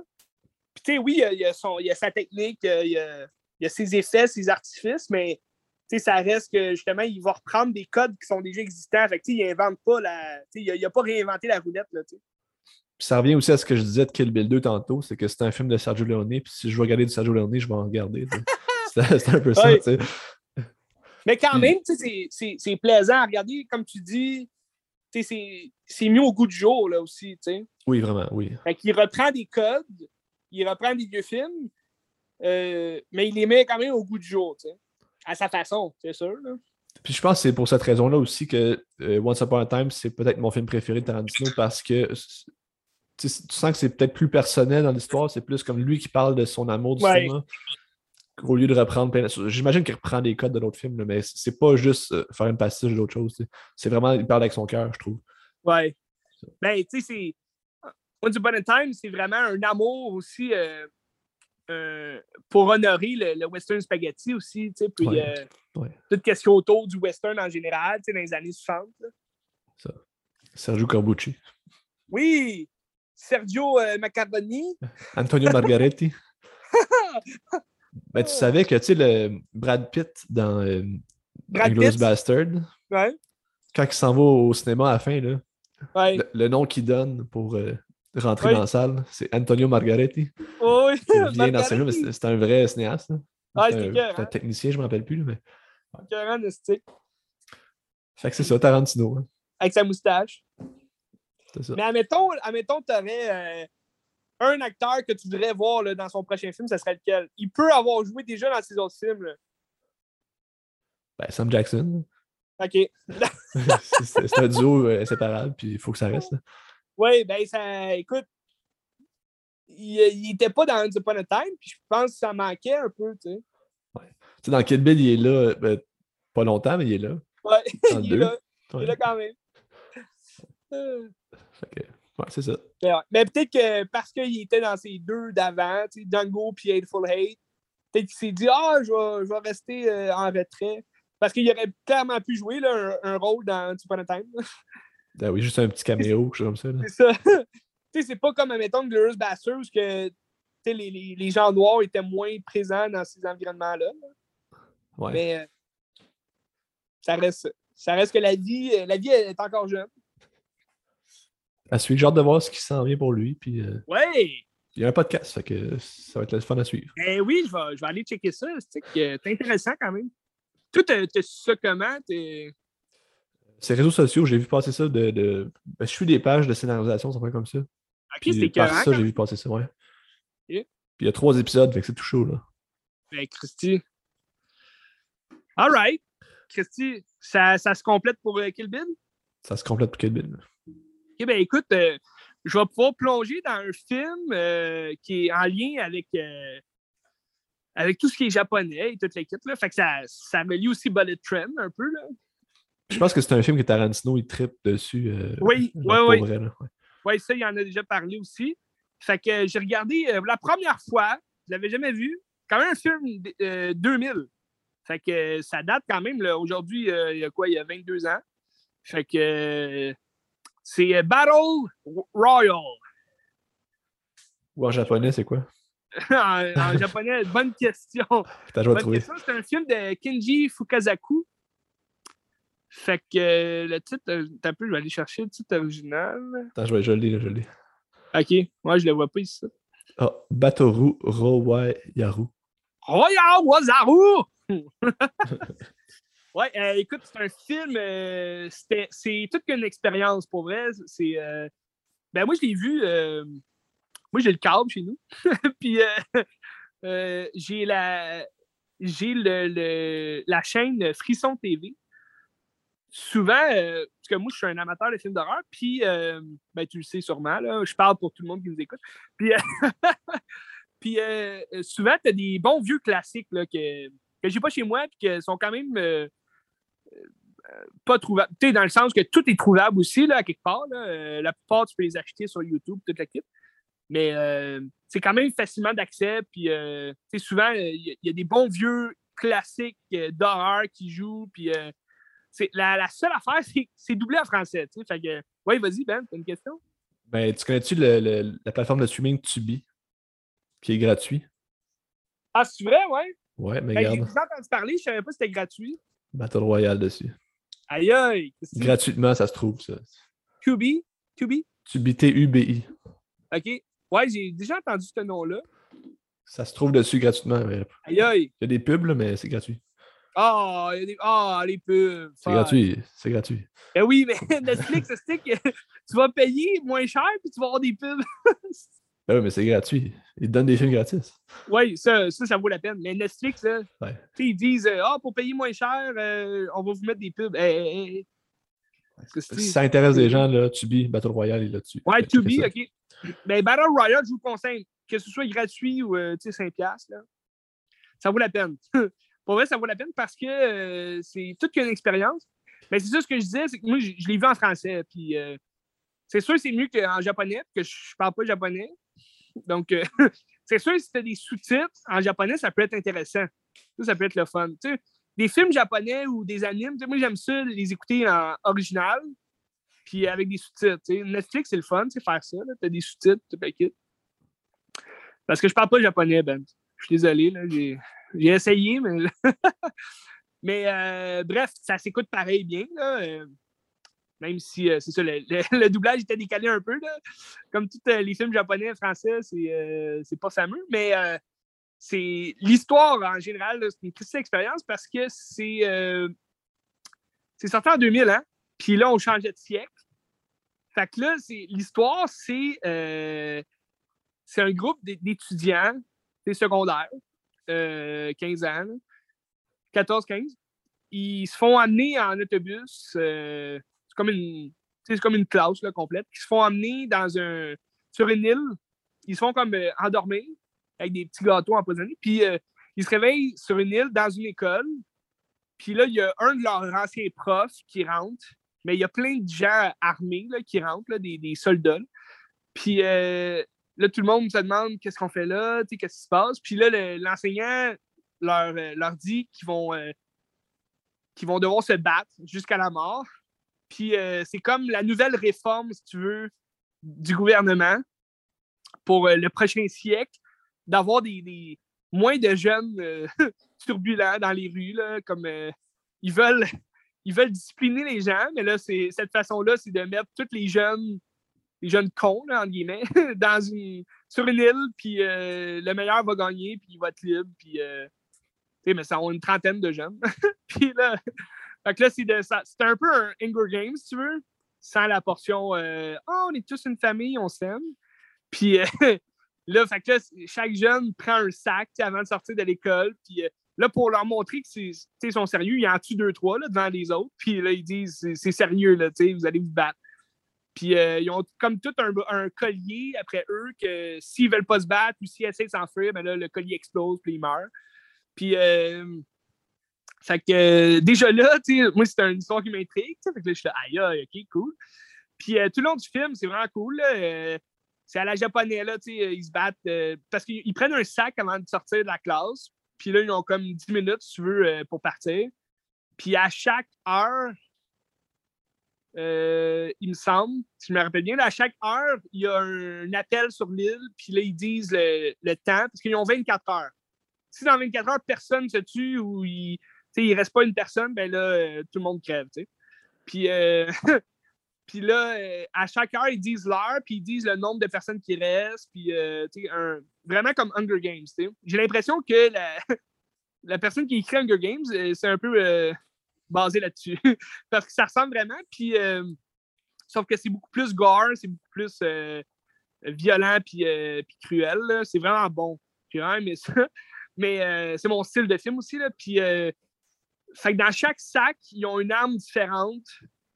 Puis, tu chacun a sa propre arme. Puis, tu il y en a qui ont juste des jumelles. Fait que, tu oui, ils peuvent les voir arriver de loin, mais ils peuvent rien faire avec. D'autres ont des couteaux ou des armes. Tu il y a une petite fille avec une grosse mitraillette. c'est vraiment drôle comment c'est fait. Ça, ça, reprend vraiment beaucoup les, thèmes des animes là, euh, ou les mangas. C'est le fun. C'est le, style japonais aussi. Fait que, si, tu es vraiment intéressé déjà par le, tout ce qui est japonais, ben, tu vas triper sur ce film-là. Mais ouais, ouais j'ai vraiment pas été déçu. C'était vraiment toute une expérience. C'est de la violence assez gore comme Kill Bill, mettons le combat final dans le premier. Euh, c'est pas. Euh, je dirais que c'est pas gore comme Kill Bill, parce que c'est quand même c'est le, le, style de Tarantino là, que le, sang explose. Puis euh, c'est sûr, en, 2000, c'est pas les effets spéciaux, fait c'est des effets pratiques. Puis tu sens que le, le, gicle, oui, mais c'est du faux sang, c'est super rouge vif. Là, puis, ça paraît moins bien fait qu'aujourd'hui, mettons, mais oui, c'est très violent. C'est de la violence gratuite, totalement. Mais en même temps, ça critique justement la violence d'une société, de, qu'aujourd'hui, même le gouvernement, c'est ça, dans le fond, la, critique du film, c'est que c'est le gouvernement qui vous dit de vous tuer, Si vous voulez survivre, vous allez devoir vous tuer puis vous battre jusqu'à la mort, Fait que c'est vraiment intéressant, comme, euh, comme, euh, comme scénario, y a-t-il une lecture philosophique un peu par rapport à. Tu sais, tu disais qu'ils ont des armes, chacun des armes différentes, puis que déjà, c'est pas égal pour tout le monde. Y a-t-il une lecture de la société de même qui est intéressante? Ben oui, oui, on pourrait, on pourrait voir ça comme ça aussi, là, parce que celui qui tue l'autre peut prendre son arme aussi. Tu sais, fait que, tu sais, si tu tues un gars riche, ben, tu peux prendre son argent. Tu comprends? Ouais, ça marche pas de même, là, mais. non, non, non, je sais, ça marche pas. Hey, les sociopathes qui nous écoutent, là, ça marche pas de même. Faites pas ça. Non, non, mais dans le sens que, tu sais, tu peux faire ça quand même, tu sais, dans le sens que si tu quelqu'un, tu prends ses affaires, puis that's it. Mais tu sais, il y en a qui font des équipes, mais là, à la fin, tu sais qu'ils ne peuvent pas être trois à survivre, là, fait que c'est un peu euh, bizarre. Mais tu sais, au début du. Euh, au début du film, quand il se réveille dans la classe, il y a deux autres étudiants qui n'étaient pas là dans le bus, tu sais, puis. Euh, il y en a un, les deux, dans le fond, ressemblent vraiment comme un, personnage d'anime. il y en a un avec des gros cheveux, vraiment tout dans les airs, puis noir, rouge. puis il y en a un autre avec des cheveux du côté, puis je trouvais vraiment que ça ressemblait au, manga, qu'est-ce que tu lis. Là? Puis, euh, tout le monde est, en habit d'école. Fait que, l'esthétique est quand même le fun. ils sont sur une île déserte, mais ils ont toutes des, chemises blanches, des petites cravates. Les filles toutes en jupe, puis les gars tout en pantalon. C'est vraiment comme un style euh, japonais qu'on verrait. Là, fait que, j'ai vraiment aimé ça. Mais ces deux nouveaux-là, ben, c'est comme d'anciens champions qui doivent se, continuer de se battre. Fait que, dans le fond, c'est comme une roue. Là, peux gagner un jour, mais le lendemain, ben, tu te retrouves encore dans, dans la même merde. Là. Fait que, euh, ouais, non. Je le conseille vraiment à tout le monde. Sur Tubi, c'est gratuit, allez-y. Si vous voulez voir des pubs de merde. C'est gratuit. c'est gratuit. Oui, oui, je comprends. C'est gratuit. Il n'y a rien de gratuit dans ce bon monde. C'est ça. Il n'y a rien de gratuit. Mais euh, ouais, par rapport, euh, c'est ça, par rapport à tout ce qui est philosophie, comme tu disais, là, une belle philosophie à aller chercher dans ce film-là. Surtout la fin. la fin est un peu abrupte, mais ça démontre bien ça démontre bien la, philosophie du film. Excellent. Ça donne ben, je pense que je vais le regarder bientôt parce que. Ah, ben, regarde-le. je ne l'ai jamais vu puis ça m'intéresse. Ben, to be gratuit. C'est ça. En plus, c'est accessible. Ouais. OK. Euh, Veux-tu avec mon grand chef-d'œuvre de la semaine? Tu peux y aller avec ton chef-d'œuvre de la semaine, Dan? C'est un film que tu as déjà vu, puisque j'ai vu sur Letterboxd, tu l'avais coté deux étoiles et demie. Oh! J'étais un peu déçu de ta part. Là. ouais, ben, ça fait longtemps que je ne suis pas allé sur Letterboxd. Peut-être que je l'ai fait euh, vite fait puis je ne me suis pas rendu compte. Vas-y donc. Parce que maintenant, dans ma tête, j'ai tout mis 5 étoiles sur Letterboxd, mais. Euh, non, non, non. C'est euh, Blow Up de Michelangelo Antonioni. Oui, ben oui. T'as-tu aimé ça, okay. ça, toi? Ben oui, j'ai adoré ça, mais deux étoiles et demie, je ne sais pas pourquoi j'ai mis ça. je... J'ai aucun souvenir, mais ça fait vraiment. Tu sais, j'ai plus l'application. Ça fait vraiment des années. Va pas voir mon profil, Ben. Il n'est pas à jour. Il est pas à jour. C'est des fois, tu vas voir, comme mettons, le film, puis tu vois comme tous tes amis, s'ils l'ont ah, regardé, puis euh, s'ils ont aimé ça ou pas. Es-tu ami avec Tarantino là-dessus? Non, mais je suis ami avec Pascal Plante. Ah, OK. Puis Eric Kaboulian, c'est hot. OK. Qu'est-ce que tu. Ça fait un job. Ben, Blow Up, qui est un film de 1966, qui est comme une genre de petite révolution dans le cinéma un peu. Ouais. Euh, puis dans le fond, l'histoire générale, c'est un film sur l'ennui, sur un gars qui se cherche un peu, puis il a une crise existentielle. C'est un, photographe à Londres qui, euh, que c'est un ton de merde. C'est vraiment un ton de merde. Il n'est pas gentil avec les gens. Il y a des problèmes. Puis à un moment donné, il va photographier une madame dans un parc. Puis comme dans le coin de son image, il, semble comme trouver un monsieur qui a un fusil et qui aurait tué quelqu'un. Puis là, il fait juste comme des blow ben, blow up, c'est ça, je pense, c'est que tu as grandi ton image. Oui, oui, oui.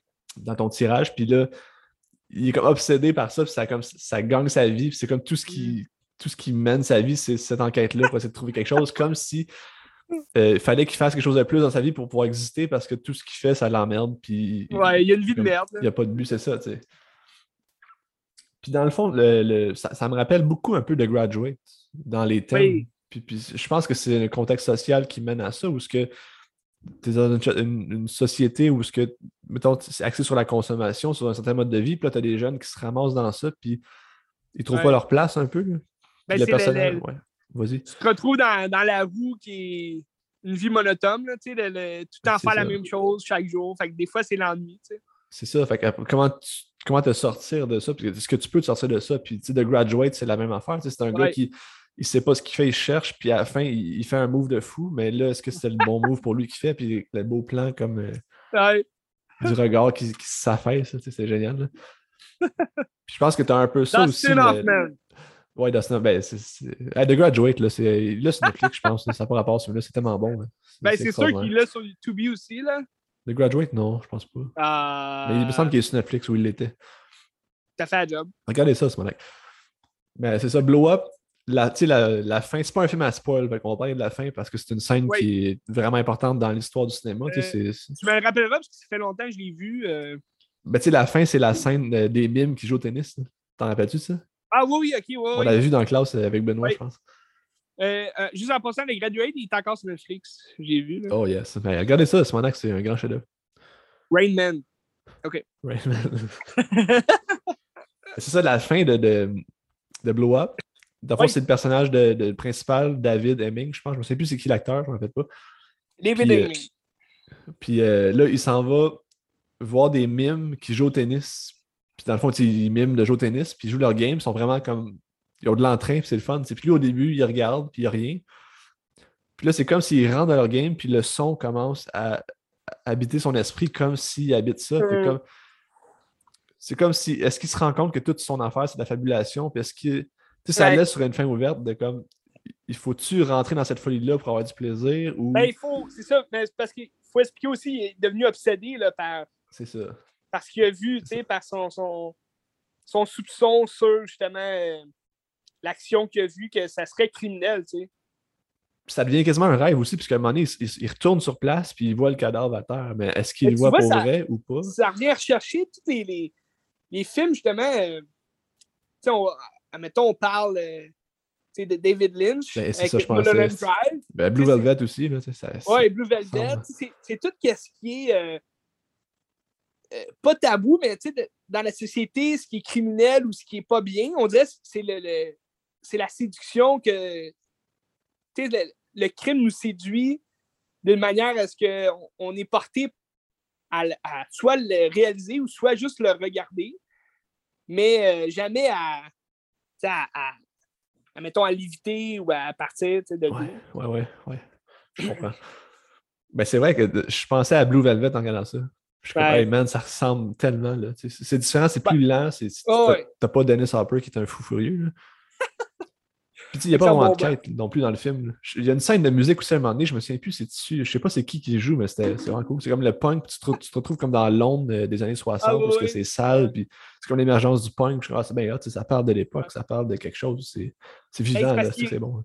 Il se retrouve dans justement cette idée-là de, de malfaiteur, dans le sens qu'il se retrouve dans le monde un peu comme tu disais, Blue Velvet, c'est vrai que ça, ça vient plus rechercher. Là. Mulholland Drive, c'était plus comme un mystère de est-ce que c'est elle, la criminelle ou non. Mais euh, sinon, c'est un peu comme dans, dans l'autre film que souvent je mélange les noms, là, mais Blowout. oui, ben ça, je vais en parler justement. Je ne l'ai pas vu, moi, Blowout. Ah, ah tu ne l'as pas vu? Non. Ok, ben il faut que tu le vois, ça va être écœurant. Ça, il est sur Criterion, hein, si tu veux l'acheter. Oui, je sais. Je, pense qu'il est en spécial sur Amazon en ce moment, tu iras voir. Là. Ok, je vais checker. C'est ça. Ben, je, mais, euh, vas-y. Vas mais c'est ça. Moi, j'ai mélange parce que justement, les, les, deux titres se ressemblent. Puis les, les histoires aussi se ressemblent. Mais tu sais, euh, Blowout. Euh, mais, mais, je pense qu'à la base, De Palma faisait un hommage à Blowout avec ce film-là. Ben, c'est ça, parce que c'est ça, c'est John Travolta qui, qui voit quelque chose qu'il ne devrait pas voir, mais c'est un preneur de son. Fait que, lui, il y, a, comme son son. Puis c'est toute une question de son, justement. On parlait de son tantôt avec euh, Kill Bill. Là, tu me parles de son aussi à la fin de Blow Up, mais tu sais, c'est.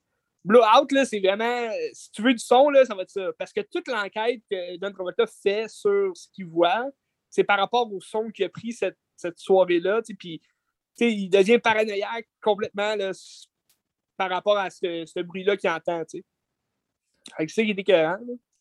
Puis, tu sais quoi? Ouais. Blowout, ben c'est un des films préférés de Tarantino aussi. Fait que tout est dans tout. Hein? tout est dans tout. Ben, fudge.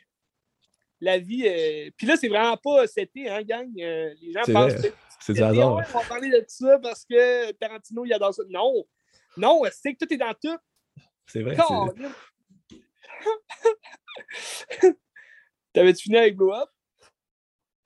Euh, ben, tu sais, je voulais dire aussi, 1966, c'est l'année que Blow Up est sorti, puis on dirait que c'est une grande année pour le cinéma parce que la même année, il me semble, tu Persona de Berman qui est sorti.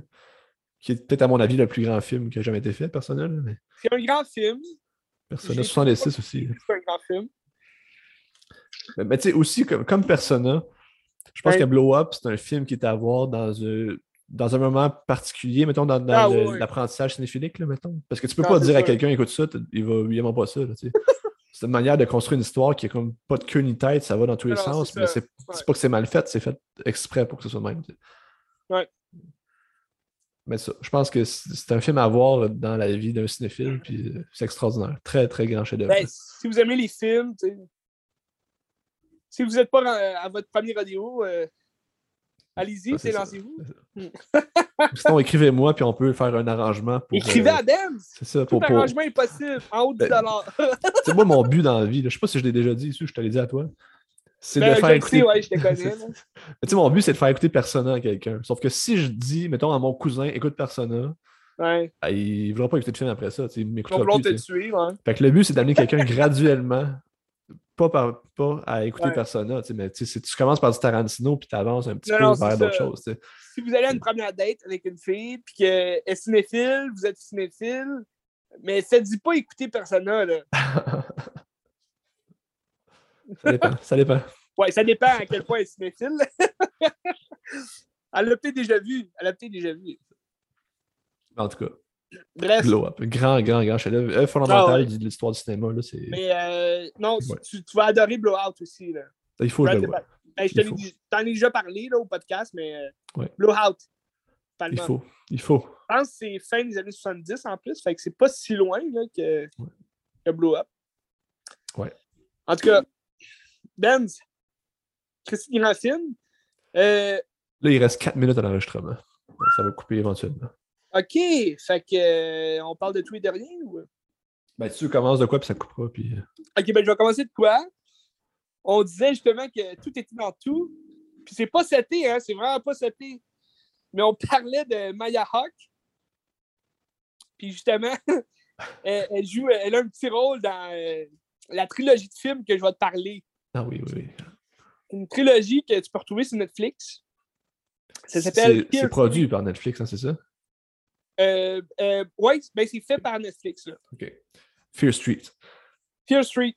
Puis euh, c'est vraiment, c'était vraiment bon comme trilogie. Ça commence à. Fear le, premier, c'est Fear Street 1994. Le deuxième, c'est Fear Street 1978. Puis le troisième, c'est Fear Street 1600, si je ne me trompe pas, 68, quelque chose comme ça. Ah, je l'ai effacé sans faire exprès. Je ne sais plus c'est quoi la, date, mais c'est. Ah, je vais aller voir dans les années 1600. Là. Fait que, ben, Fear Street. Euh, ben, gars, 1666. Ah, j'étais proche. Le diable. Oui, oui, oui, c'est ça. Fait que Fear Street, euh, le nom me disait quoi, puis euh, j'ai déjà vu des, des, livres comme ça, parce que c'est c'est une série de livres de R. Stein. Oh, char de poule, ça? De poule. le gars de Goosebumps. Puis euh, c'est une autre série de, livres qui avait fait Fear Street. Fait que, tu sais, c'est ça. C'est basé sur euh, les histoires euh, pour enfants, les histoires d'horreur pour enfants. Parce que Char de Poule, quand il pense, il y avait des histoires pas mal rock'n'roll pour les jeunes. C'est sûr que en, étant jeune, tu le prends au premier degré. Là. Mais oui, je me rappelle, parce que il y a la série canadienne que tous les Québécois connaissent. Ben, tous les, les Québécois de notre âge connaissent. On a grandi dedans là, dans les années 90. Mais euh, il me semble que ça joue au Canal Famille, hein, c'est quand même était jeune. Oui, oui, L'ancien Direct TV. Mais euh, moi, je me rappelle une émission, euh, ben, c'est sûr, le, premier épisode de, de, toute la série, c'est euh, La nuit des masques. Je trouve comme ça. C'est une petite fille, elle trouve un masque vraiment épeurant, puis là, elle se transforme en masque. Puis, mais, mais tu sais, il y, a un des épisodes où c'est des grands-mères qui reçoivent, ben, je dis des grands-mères, c'était peut-être juste une grand-mère, elle reçoit des jeunes chez elle, puis elle donne des, des biscuits, tu sais, tu sais, les espèces de biscuits, là, où il y, y, a comme la confiture dans le milieu, là. Ouais, ouais. Je me pas ça. Tu sais, il y en a à fraise, Puis euh, moi, j'adorais ces biscuits-là, mais elle, leur donne des biscuits comme ça, puis ils deviennent vieux, genre. puis là, elle les enferme chez eux. tu sais, c'est creep, là, comme histoire. Tu te dis, Colin, c'est une histoire pour enfants, ça, mais sais, c'est creep, là, ça fait peur. Mais dans le sens que, c'est toute la morale de, ah, faites pas confiance à n'importe qui, même si c'est une vieille grand-mère.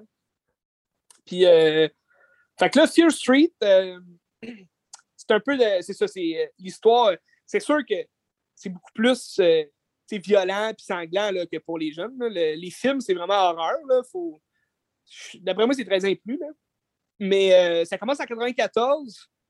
Fait que Fear Street, 1994, la, la première partie, c'est, ça raconte l'histoire d'une ville c'est, dans le fond, c'est une grande ville, mais c'est en deux. T'as comme le, on dirait que t'as comme le sud, puis le. Ben, t'as l'est, puis l'ouest.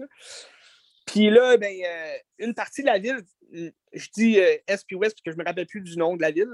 Euh, je pense que c'est Sunnydale, quelque chose comme ça. Ah non, Sunnydale, c'est dans Buffy des contre les vampires. C'est pas J'avais ça. Hein. Mais je pense que c'est Sunny quelque chose, mais. Shady Side. oui, c'est ça. Puis là, t'as l'autre à côté que là, je me rappelle plus c'est quoi là.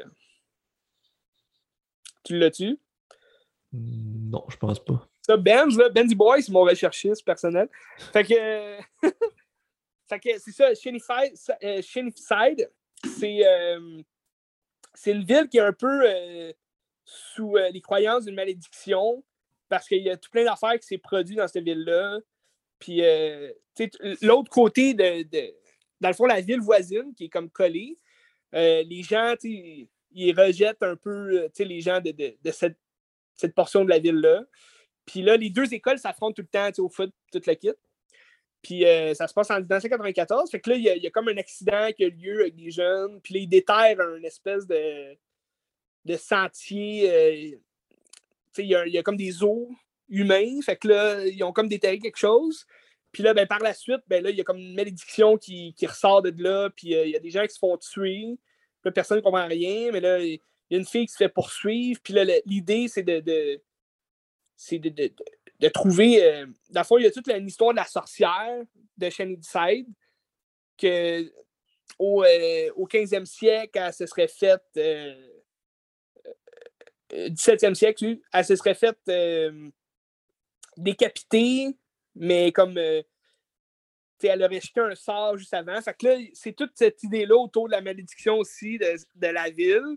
Fait que là, les jeunes, ils essayent de découvrir pourquoi, la malédiction ressort, pourquoi ils se font attaquer comme ça. Puis là, ils découvrent que la sorcière, c'est là qu'elle était enterrée où est-ce qu'ils ont eu l'accident, Puis là, il y, aurait eu comme du sang d'un jeune qui avait coulé, il aurait réveillé les morts, Fait que c'est toute une histoire. Mais il n'y a pas de finale à la première partie. Il y a une finale, mais c'est pas fini. Ça continue. Puis là, ils retrouvent une fille qui est comme enfermée chez eux, puis qu'elle, elle aurait survécu à la sorcière il y a des années plus tôt. Fait qu'elle connaît l'histoire de la sorcière. Puis là, on passe à la partie 2, que ben, je ne sais pas si c'est sorti euh, tout en même temps, mais moi, ça c'était le fun parce que tu pouvais tout de suite passer d'un film à l'autre. Parce que ça suit quand même euh, collé. Là. Fait que faut pas que tu prennes, mettons, deux mois avant d'écouter l'autre partie, parce que tu, vas, tu risques de perdre un peu l'histoire de la première. Mais la deuxième partie, bon, c'est, euh, ça s'appelle Fear Street 1978. Dans le fond, ça reprend là où on laisse en 94. Puis là, c'est la fille qui retrouve, qui raconte son histoire en 1978, quand elle était jeune, dans un camp de vacances. Fait que, tu sais, là, ça reprend. Moi, c'est mon préféré des trois, là, 78, que ça reprend tous les thèmes, justement, des, des, slashers d'horreur euh, en, 1970-80. Euh, dans un camp de vacances, c'est des jeunes, ils veulent faire du sexe, tout le kit. Fait que c'est le fun, puis c'est ça, je t'ai dit, c'est moins. Euh, c'est sûr, c'est basé sur les romans de R. Einstein, mais euh, c'est pas, pas pour jeunes. les films sont vraiment c'est 13 ans et plus. Là. Puis c'est sanglant aussi. la deuxième histoire, c'est l'histoire justement d'un jeune qui se fait. contrôlé par la, la, sorcière, si tu veux, la malédiction. Puis il commence à tuer tout le monde sur le camp, tous les jeunes, tu sais. Fait que c'est quand même rough, c'est gore. Mais dans le fond, l'histoire, en gros, il y, en, a plein de plus là, dans, la deuxième partie, mais c'est la sorcière qui, posséderait l'esprit d'une personne, puis qui l'obligerait à tuer. Euh. Puis là, il découvre que dans, les bouquins, ça c'est dans le premier film, il découvre que euh, comme à chaque décennie, il y a comme une personne qui se fait contrôler, puis qui perd la carte, puis qui tue tout le monde autour de lui. Fait que là, tu as plusieurs meurtriers qui ressortent de la terre pour venir les tuer. Fait que, dans le premier film, tu as, un jeune qui est comme déguisé, c'était pour l'Halloween, puis il est comme déguisé en, squelette, si tu veux. Euh, euh, au camp de vacances, dans le deuxième, ben, c'est un gars qui, a comme un, sac sur la tête, puis il ressemble vraiment à Jason Voorhees là, dans, dans Friday the 13 2. Mais il y a une hache à la main, puis il tue tout le monde à la hache. Euh, tu as d'autres euh, meurtriers comme une fille qui voulait s'ouvrir les veines, puis comme, euh, comme gothique un peu, là, elle fait peur. sinon, tu as un prêtre aussi démoniaque là, qui n'a plus Dieu, puis il court c'est comme des fantômes, si tu veux, qui ressortent, des goosebumps. Mais dans le fond, c'est ça. Fait que le deuxième film, ça raconte l'histoire de la fille qui retrouve. Fait ça avance pas vraiment. Ben, ça avance l'histoire, mais ça n'a comme pas le lien vraiment avec le 1994, parce que tu te retrouves vraiment plus au, camp de vacances. Mais la fin est quand même, euh, quand même surprenante, puis ça, te laisse une ouverture sur la suite parce que l'histoire n'est toujours pas finie. C'est juste l'histoire de 1978. Puis après ça, ben, tu reviens en 94, mais ça finit là pour la troisième partie. Troisième partie est un peu décevante. Euh, ils ont comme essayé de faire un The Witch, parce que ça se passe en, 1666. Fait que là, c'est comme le même euh, champ de campagne, on dirait, que dans The Witch. Puis tout, dans le fond, là, c'est la sorcière, on vient au mythe, euh, la malédiction du village à propos de la sorcière qui aurait euh, donné une malédiction sur toute la ville, puis toute la kit. Mais là, tu découvres là-dedans que c'était pas une vraie sorcière, puis c'est pas c'est pas elle la méchante, tu sais. Fait que tu, découvres qu'il y a un mystère autour de tout ça, parce qu'il y a un personnage que tu vois depuis euh, le premier film, que là, c'est comme lui, le, le, lui ou elle. Je ne donnerai pas de spoiler, mais euh, c'est ce personnage-là qui est le méchant depuis, euh, depuis le début. Là. Fait que c'est quand même. Ça tient en haleine tout le long. Mais c'est sûr, la, la, troisième partie est un peu longue parce que c'est pas vraiment euh, The Wit. On se retrouve dans le vieux temps, mais c'est pas, euh, c'est pas aussi effrayant que ça aurait pu l'être. Puis il y a comme une histoire, euh, puisque dans le premier film, l'actrice principale est, comme est amoureuse de, de, la fille qui se fait poursuivre par la sorcière, si tu veux. Puis ça crée comme une histoire de lesbianisme. Puis dans le, dans le troisième, c'est comme les mêmes jeunes que le premier film, mais ils reprennent comme le rôle des. Okay. Mettons, l'actrice principale du premier film, elle joue la sorcière en 1600, comme si c'était l'héritage. Puis, euh, fait que là, la sorcière jouée par l'actrice principale, elle aussi était amoureuse. comme par hasard, elle aussi était amoureuse d'une autre fille.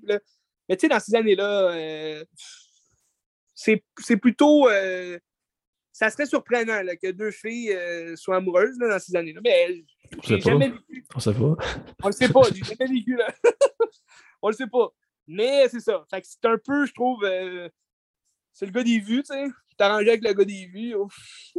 Mais c'était bon, c'était bon parce que la troisième partie, t'es quand même pas long en 1666 parce que tu reviens là, à fin.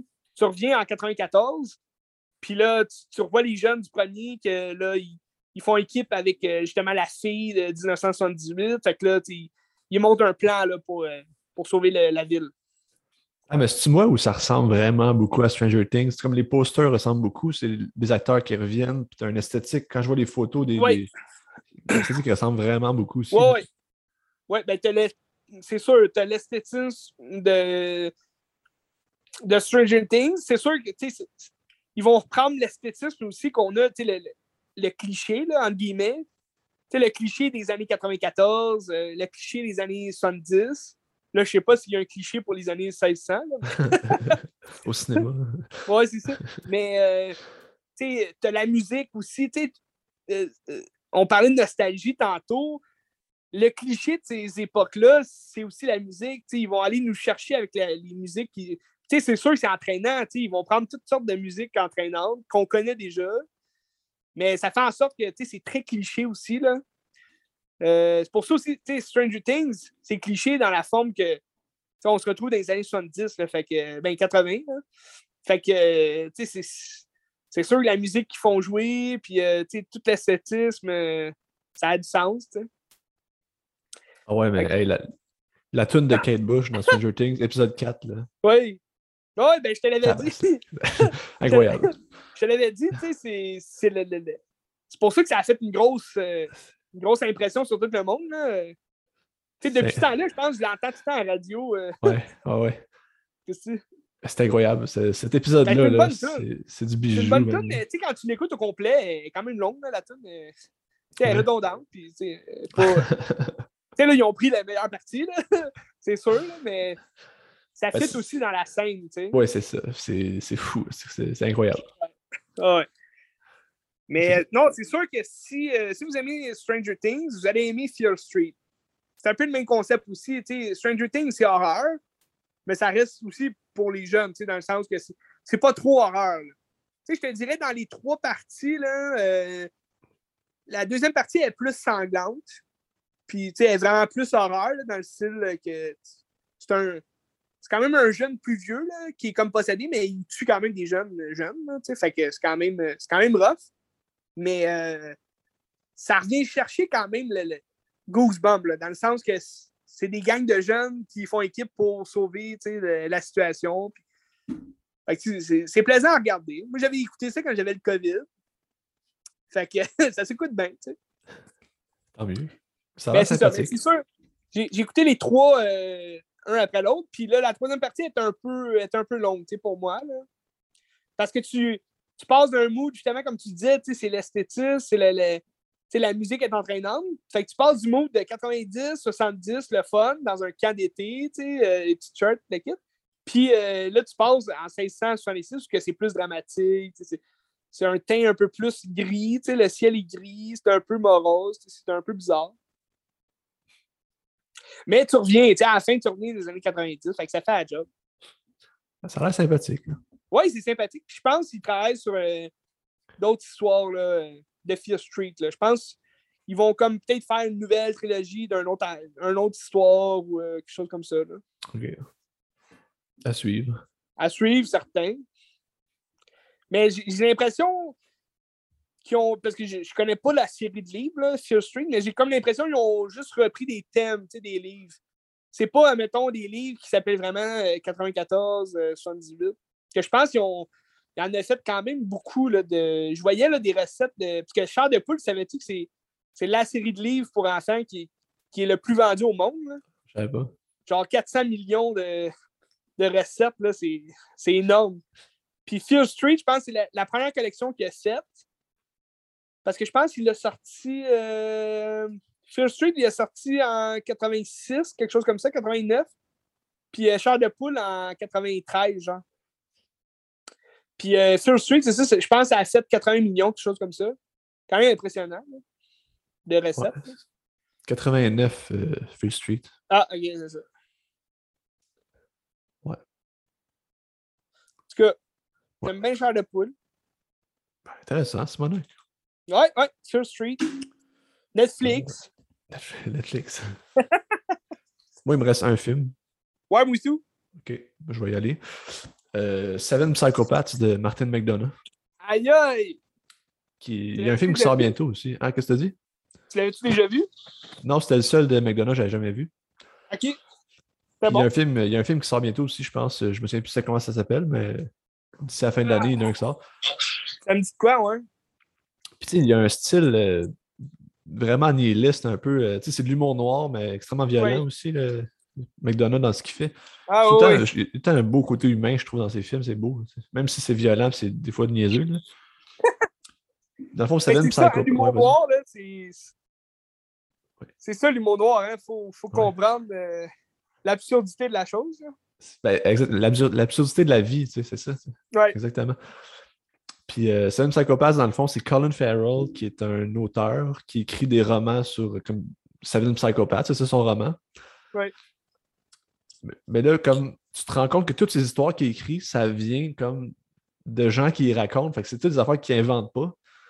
Puis c'est comme s'il est plongé dans ce- cet univers de psychopathe puis de criminels-là, puis il est comme là malgré lui. Parce que son ami, c'est un des psychopathes, puis c'est un gars qui il vole des chiens ou des, ch- ou des chats. Je me rappelle plus. En tout cas, peu importe, un chien Ouais, ou un pense- chat. Ouais, je pense que c'est des petits chiens, il me semble. Ça, ils les volent pour les vendre ou pour comme les remettre à, à leur maître quand ils donnent des rançons, mettons. C'est un peu ça. Ouais. Puis euh, c'est ça. Dans le fond, c'est un, un des maîtres qui se fait voler son, son chien. C'est Christopher Walken, qui est comme un boss de la mafia. Ah non, c'est non, pas vrai, c'est pas Christopher Walken. C'est ça? Ouais, ouais, c'est Christopher Walken. Ok, puis c'est Parce qui donc le, père, le père de, de, du- de son ami, c'est qui donc? Euh, J'ai un blanc. Ben, il me semble que le père, c'est euh, Christopher Walken, puis le méchant, c'est un autre. C'est Woody Harrelson, le méchant, c'est ça. Hmm. Puis Woody Harrelson, dans le Ah fond, oui, c'est comme le ouais, chef de la mob. là. Ah ouais. Puis il part après eux autres pour trouver son chien, puis il essaie de les tuer. là, puis Ah, c'est- c'est carré. puis ce qui est intéressant, c'est que c'est comme un, film dans un film ou une histoire dans une histoire, puis tu sais comme pas trop qu'est-ce qui est vrai, qu'est-ce qui est pas vrai, ou comment il l'a formulé, puis tout. C'est vraiment intéressant. Puis à un moment donné, il y a une histoire de. Je, me sais plus c'est quel psychopathe, mais c'est- un gars que sa fille ou sa femme, je pense que sa fille s'est fait tuer par un autre. Fait qu'il pourchasse le gars qui s'est fait arrêter. Mais là, le gars qui, qui se fait arrêter, il se fait observer en prison par l'autre gars que sa fille est morte. Puis là, il se tranche la gorge. Je dis, gars, tu vas être satisfait, mais t'arrêtes de me suivre. Puis là, le gars, il est juste en face de la rue, puis il, se tranche la gorge lui aussi. Mais là, tu te rends compte que c'est pas inventé cette histoire-là, puis c'est comme tout ficelé d'une certaine façon. C'est extrêmement violent. C'est carré. mais- mais à mon avis, c'est peut-être le moins bon des trois films de McDonough que j'ai vu, euh, ben, Ah qu'il a fait. Là.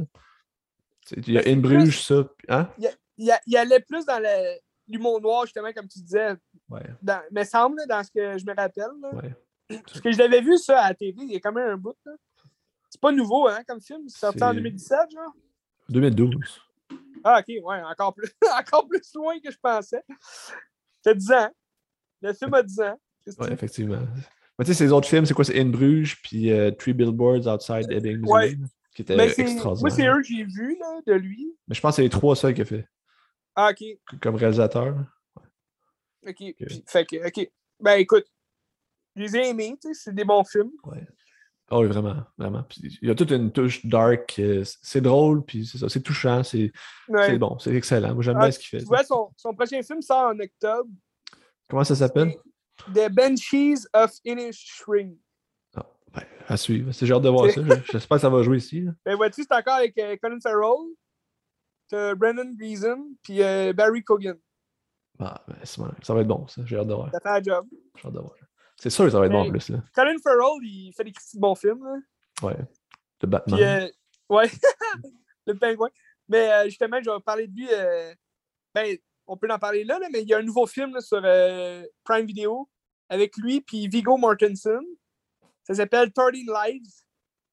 Ah oui, j'ai vu des, des pubs, je Et pense. Euh, ça a l'air super bon. J'ai hâte de Ouais. l'écouter. Ça va sûrement être pour euh, le prochain euh, pod. 13 Lives. 13 Lives. Puis euh, c'est comme. euh, c'est basé sur une histoire vraie. Puis j'ai vu. euh, parce que je l'ai mis dans mes favoris là, hier. J'ai vu. Il dure deux heures et demie le film. Fait que. Quand même une bonne ride. Est-ce que l'équipe de soccer qui était pris dans le, le souterrain, c'est ça? Ouais, c'est ça, des jeunes. Oui, oui, oui, ok. Je connais pas tant l'histoire, mais le film, se- selon la bande-annonce, on dirait que c'est comme filmé un peu en, en documentaire. Fait que ça a l'air intéressant. Ouais, c'est un film de Ron Howard aussi. Là. Oui, c'est ça. Ah, C'est bon, J'adore ça, le Grinch. Le Grinch. Fait que, mais ouais, on en parlera. euh, on en parlera des films qui sont à venir. là, Il y a beaucoup de nouveautés. Euh, moi, euh, mon dernier film, t'avais-tu fini avec Seven Ouais, ouais, ouais, ouais. Ça fait un job comme film. Ouais, solide. Moi, c'est moins mon genre, tu sais, l'humour noir. ben, j'adore ça, tu sais, mais tu sais, Guy Ritchie il fait souvent ça aussi. Moi, j'aime le style de Guy Ritchie. On dirait que c'est comme lui qui m'a comme aidé à aimer l'humour noir un peu, T'avais-tu euh, t'avais-tu aimé euh, Three Billboards? Oui, C'était extraordinaire. là. ouais, ouais, j'a- j'avais aimé ça. J'avais été le voir euh, avec Red au cinéma. Ben, dans le temps des Oscars, ils mettaient tous les films, euh, on était au- à l'ancien forum, là. puis ils mettaient tous les films oscarisés. Là, quoi. Fait que c'est le fun. Une nuit, une nuit d'enfer, comme on dit. Mais Sam Rockwell, il est toujours bon, tout. Là. Ouais. C'est écœurant. Ah, ça, c'est Sam Rockwell, son ami, justement, c'est vrai, c'est ça. Ah oui, dans Seven Psychopath. Hein? Ouais, c'est ça, oui, c'est ça. C'est ça.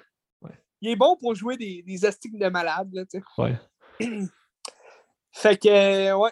Fait que moi, c'est ça. L'humour noir, c'est moins mon style, mais j'aime, j'aime ça, tu sais. Ben, parce qu'il faut le prendre aussi comme l'absurdité de la chose aussi, là, tu sais. Faut que t'aimes ça, mais c'est, c'est le style, on dirait, de... Parce qu'il il est irlandais, hein, je pense, euh, C'est probable.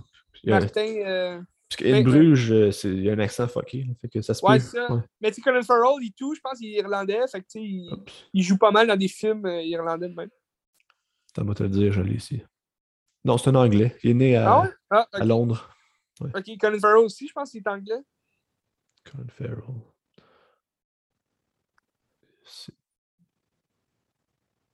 Il est né en Irlande. Ah, c'est ça, c'est un Irlandais, ok. Ben souvent, les Anglais et les Irlandais sont tous amis, tu sais. Je suis pas sûr, mais en tout cas. Donc, euh, fait que c'est ça. Ben, c'est le fun, Seven Psychopath, euh, Colin Farrell, ouais, à voir, à voir. à voir sur grand écran. De chez vous, parce que là, son, il est plus au cinéma. Euh, 2012, quand même, un bout. Mon dernier film, Benz, que je vais te jaser aujourd'hui, c'est euh, une déception totale. Mais en même temps, c'est pas une déception totale parce que je m'attendais pas à grand-chose. c'est aussi un film Netflix que j'ai écouté pendant que j'avais le COVID. Fait que ça me dérange pas. J'étais en train de mourir sur le divan. puis J'étais comme, Ah, c'est plate, mais je m'en fous. Euh, Massacre à tronçonneuse. Ah ouais, ouais. C'est des conneries? Wow! C'est quoi le. C'est-tu massacre à tronçonneuse encore ou c'est pas massacre à la scie ou ça c'est comme une parodie de ça? C'est quoi? Non, non, c'est Massacre à tronçonneuse. Ok. Il n'y a pas un massacre à la scie qui est comme une autre affaire aussi? Euh, Peut-être, je sais pas. Je, Attends, je vais aller voir. je connais pas ça. Mais moi, c'est vraiment Texas Chainsaw Massacre. Puis c'est comme un. Si tu veux, c'est un requel. sais, le nouveau terme là, que Scream a, a expliqué. Là. Mais tu sais, ils font exactement comme un peu euh, un Halloween, là. Ou un. Scream, que ce qu'ils ont fait. Là, comme un requel. là. Fait que c'est- ça se passe dans le même univers que le, premier film. Puis là, on ne sait pas si on prend en compte les suites, sûrement pas, mais c'est comme vraiment une suite du premier film où est-ce que là.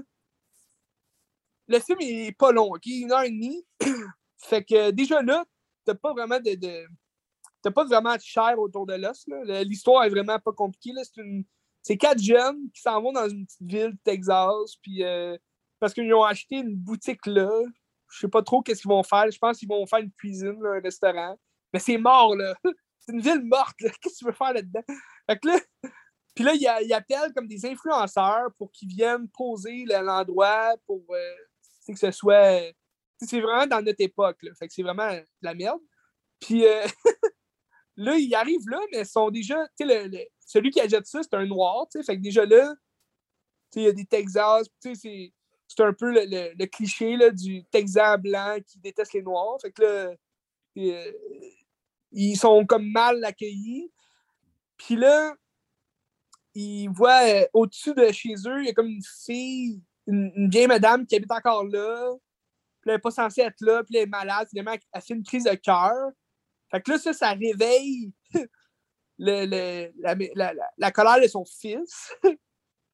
puis là, son fils, ben, c'est comme un fils adoptif, mais c'est euh, Letterface. qui est rendu vieux, tu sais, mais tu ne vois jamais à la face. Là. Il est comme, il a tout un cheveu dans la face. Puis là, il est comme handicapé. Fait que là, les autorités l'emmènent. Puis là, finalement, là, il capote. Puis il saccage toute l'ambulance. Puis là, entre-temps, ben là, au, euh, à ce village-là, il y a comme des rumeurs comme quoi, bon, la, vieille est morte. Puis là, ça se rend aux oreilles d'une vieille madame qui a son garage plus loin. Puis là, elle, c'est la, ça serait comme la jeune. Ben, je sais pas si c'est la même actrice, là, mais ça serait comme la jeune du premier film là, qui s'est sauvée à la fin. Fait que là, c'est comme un retour, un peu comme euh, Jiminy Curtis là, qui fait son retour dans Halloween. fait que c'est vraiment du remâché. Puis là, l'histoire a juste pas de sens. Leatherface capote, parce que là, sa mère adoptive est morte. Puis là, il tue tout le monde sur son passage. Puis là, il retourne dans cette ville-là. Puis là, il tue tous les jeunes influenceurs. Puis, c'est juste sanglant pour rien. Puis à la fin, euh, ça finit comme le premier film. C'est c'est un film qui sert à rien. J'ai vraiment pas aimé. C'était vraiment dégueulasse. Fait que vivement Pearl qui s'en vient bientôt. Là. Colin! Oui. Parce que, tu sais, en plus, tu sais, la, la, la, vieille actrice, elle veut faire une genre de Jiminy Curtis, mais elle est là comme euh, trois minutes dans le film. Tu sais, elle dit Gaétan, ça fait des années que je t'attends. Ça fait des années que j'attends de te tuer, de te faire face, puis elle meurt en 10 secondes. elle se fait tronçonner en 10 secondes, Christy. C'est quoi cette histoire-là? Voyons donc. Voyons donc, Westic. Mais tu sais, les morts sont quand même le fun. C'est un, carnage. Là. Il y a comme un autobus rempli d'influenceurs débiles. Puis là, ils, ils filment, tu sais. Sont devant, sont devant lui, puis là. C'est un Chinois, je pense. Puis là, il dit On a ça sur vidéo, là, si tu nous fais mal. c'est ta gueule. C'est quoi cette affaire-là? Voyons donc. Je sais pas si c'était une critique de la société, là, mais. Ah, j'imagine, mais. mais ouais, une déception totale, je le conseille à personne, pour vrai. Mais c'est sûr qu'il y a plein de gens qui l'ont déjà regardé parce que Netflix, c'est ça. Netflix, des films de merde, puis ah, on a écouté ça l'autre soir, c'était bon, mais sans plus, on a perdu du temps, tu sais.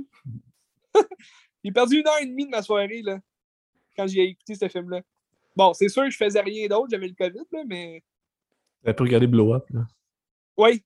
T'as pu. Il est sur Netflix? Non, non, non, c'est un Critérion. Ah, sacré Critérion. Mais, euh, ouais. Fait que, ben, il fallait que je l'écoute. Je me disais, ah, ben, je, savais que ça allait de la merde, tu sais. Je savais. Je sais tout, Ben. Mais euh, Pearl, j'ai vraiment hâte. Tu parles de Pearl, là? C'est quand, hein? C'est octobre, j'imagine. Septembre. Septembre, oui. Ouais, fin septembre. Puis ça s'est fait vite, hein, me semble. Il l'a-tu tourné en même temps que X? Ben, j'imagine que oui. Parce que X est sorti. À moins que X était repoussé à cause du COVID. Ça se peut-tu? Ça se peut aussi, ça se peut aussi. Parce que X est sorti en février, genre. Parce que je sais quand que X est sorti, mais Pearl était déjà prête à sortir, j'imagine. J'imagine. Ah, c'est ça. Il était annoncé puis tout déjà. Là. Ça va être bon. Je pense que c'est intéressant ce qu'il veut faire avec ça. Je sais pas si, euh, comme film en soi, ça se tient ou c'est comme juste deux films qui vont devenir un. Ouais. Ben, c'est. Ouais. Genre, tu dis, on écouterait, mettons, Pearl, après ça X, puis ça serait comme un long film, genre. Ouais, ou l'inverse, là. Tu, tu pourrais-tu regarder Pearl sans avoir vu X, puis ça, ça se tiendrait, ou tu perds des bouts? Ben, c'est parce que Pearl, c'est un... Pearl, c'est comme un prequel, fait que... Ouais, je sais. Faudrait également que tu l'écoutes avant. Peut-être. Peut-être. Mais si c'est sorti de même, j'imagine qu'il y a une raison, mais en tout cas, on verra. Ouais. De toute façon, quoi qu'il en soit, je vais écouter X avant d'aller voir Pearl. Ça va être que Ouais! Ouais, ça va être bon. Puis c'est ça, peut-être que. Ouais, c'est ça. Parce que c'est. Tout ça est un lien, hein, Ben? Parce que, tu vois, je parlais de Fear Street, que ça commence en 94, 78, là, 666. Fait que là, Pearl, tu sais, c'est un, un prequel. Est-ce qu'il va faire après ça une suite qui est après X ou euh, encore plus loin? On ne sait pas. On ne sait pas. On ne sait pas. Mais j'aime ça parce que dans l'annonce, on voit des, les éléments du, du film de X, la fourche, euh, le sec. Oui, oui. Hâte de voir. J'espère que ça va être aussi euh, explicite, mettons. Là, ouais. J'espère. Ouais. Espérons. Moi aussi, j'espère. Regarde. C'est la, la, Mais ce qui est le fun, c'est la, perversité de la chose aussi. Là. Ouais. Est-ce qu'on est pervers parce qu'on aime ça ou. Euh, puis voir le lien entre Miyagot puis euh, Miyagot. Oui, mais... C'est ça, Miyagot et Miyagot. Ouais. c'est ça. Mais euh, comme tu disais, ouais, ça serait le fun qu'il parle du premier film, tu sais, de, de pornographie, de l'histoire. Tu sais. Ben c'est vrai, je pense que dans le, trailer, on le voit, ça. Ouais, c'est ce que tu me disais, là.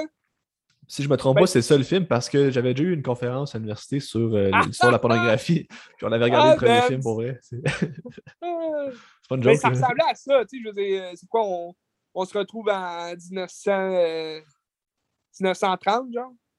Euh, je me rappelle pas les dates, mais. Parce que là, X, X se passe en 78, genre? Ouais. 74? Ouais, dans ce bout-là. Fait que Pearl est déjà assez vieille, là. cette vieille folle-là. Fait que 1910 même. Ça serait le fun qui se. Ben, tu sais, comme on parlait de, de, de Nope, là, qui s'est comme réapproprié l'histoire du cinéma, mais il pourrait faire ça avec l'histoire de la porno. Dans... Ça serait fucking intéressant. Ça. Ah, mais c'est clair. C'est clair, il y a plein, de... il y a plein d'ouvertures, là. Ouais. En tout cas, intéressant, on check ça. Septembre. Dans un mois. Dans un mois. Ah hey, mais là, il y a. sais, on parle de films d'horreur et tout, puis il y a beaucoup de films d'horreur qui s'en viennent là, dans les prochains mois. Là. Mais tu sais, ça, j'ai jamais compris ça. L'Halloween, octobre, c'est le, le, mois de l'horreur, puis on dirait qu'il n'y a jamais de film d'horreur qui sort en octobre. Tu sais, il y a Halloween, là, mais il sort comme une semaine avant. Là. Mais tu sais, comme. On, on, dirait, je sais pas, c'est tout le temps en septembre ou fin à août qu'il y a des films d'horreur, ou même, tu sais, novembre que ça sort. Mais ça, j'ai jamais compris. Il on dirait qu'il n'y a jamais de film d'horreur qui sort en octobre. Ben, il y en a, là, il y a Halloween depuis trois ans, mais. Ah, c'est comme. Ouais, je sais pas. Je sais Halloween, je veux dire, j'espère qu'il sortent en octobre.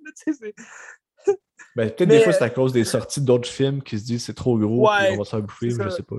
Je mais je pense, euh, cette année en octobre, euh, à part Halloween, il y a comme pas grand film, tu sais, pas de gros films qui sortent. Là.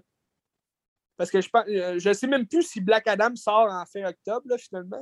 C'était censé sortir en octobre, après ça, ils ont, ils ont poussé ça en décembre, là, on ne sait plus quand. Je sais pas, mais ça a l'air vraiment plate. Ouais, ça va être plate.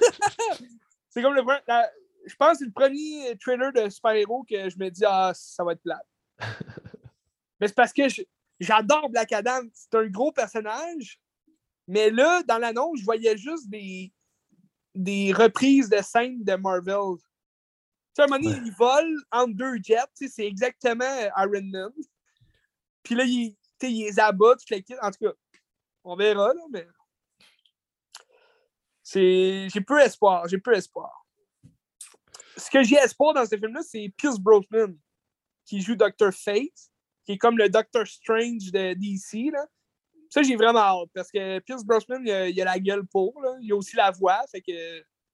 Ça, j'ai hâte, mais sinon, ouais, décevant un peu. Mais bref, ce que je voulais dire, c'est à fin août, euh, The Invitation, Invitation, euh, c'est un film de vampire. Fait que ça va être intéressant. C'est qui? Donc, je l'ai vu cette semaine, ça. Ouais, mais l'actrice, tu parles? Ben, le film en général, c'est qui? L'invitation? Ah non, euh, Jessica M. Thompson, je sais pas c'est qui. Ouais, je sais pas.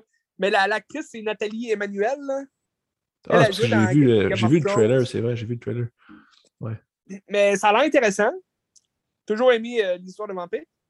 Puis euh, en septembre, c'est ça, t'as Pearl. T'as aussi, me semble, Smile qui sort. Ça a l'air vraiment intéressant, ça aussi. C'est des réalisateurs de, de Ring puis Grudge. Fait que euh, je sens que ça va être bon.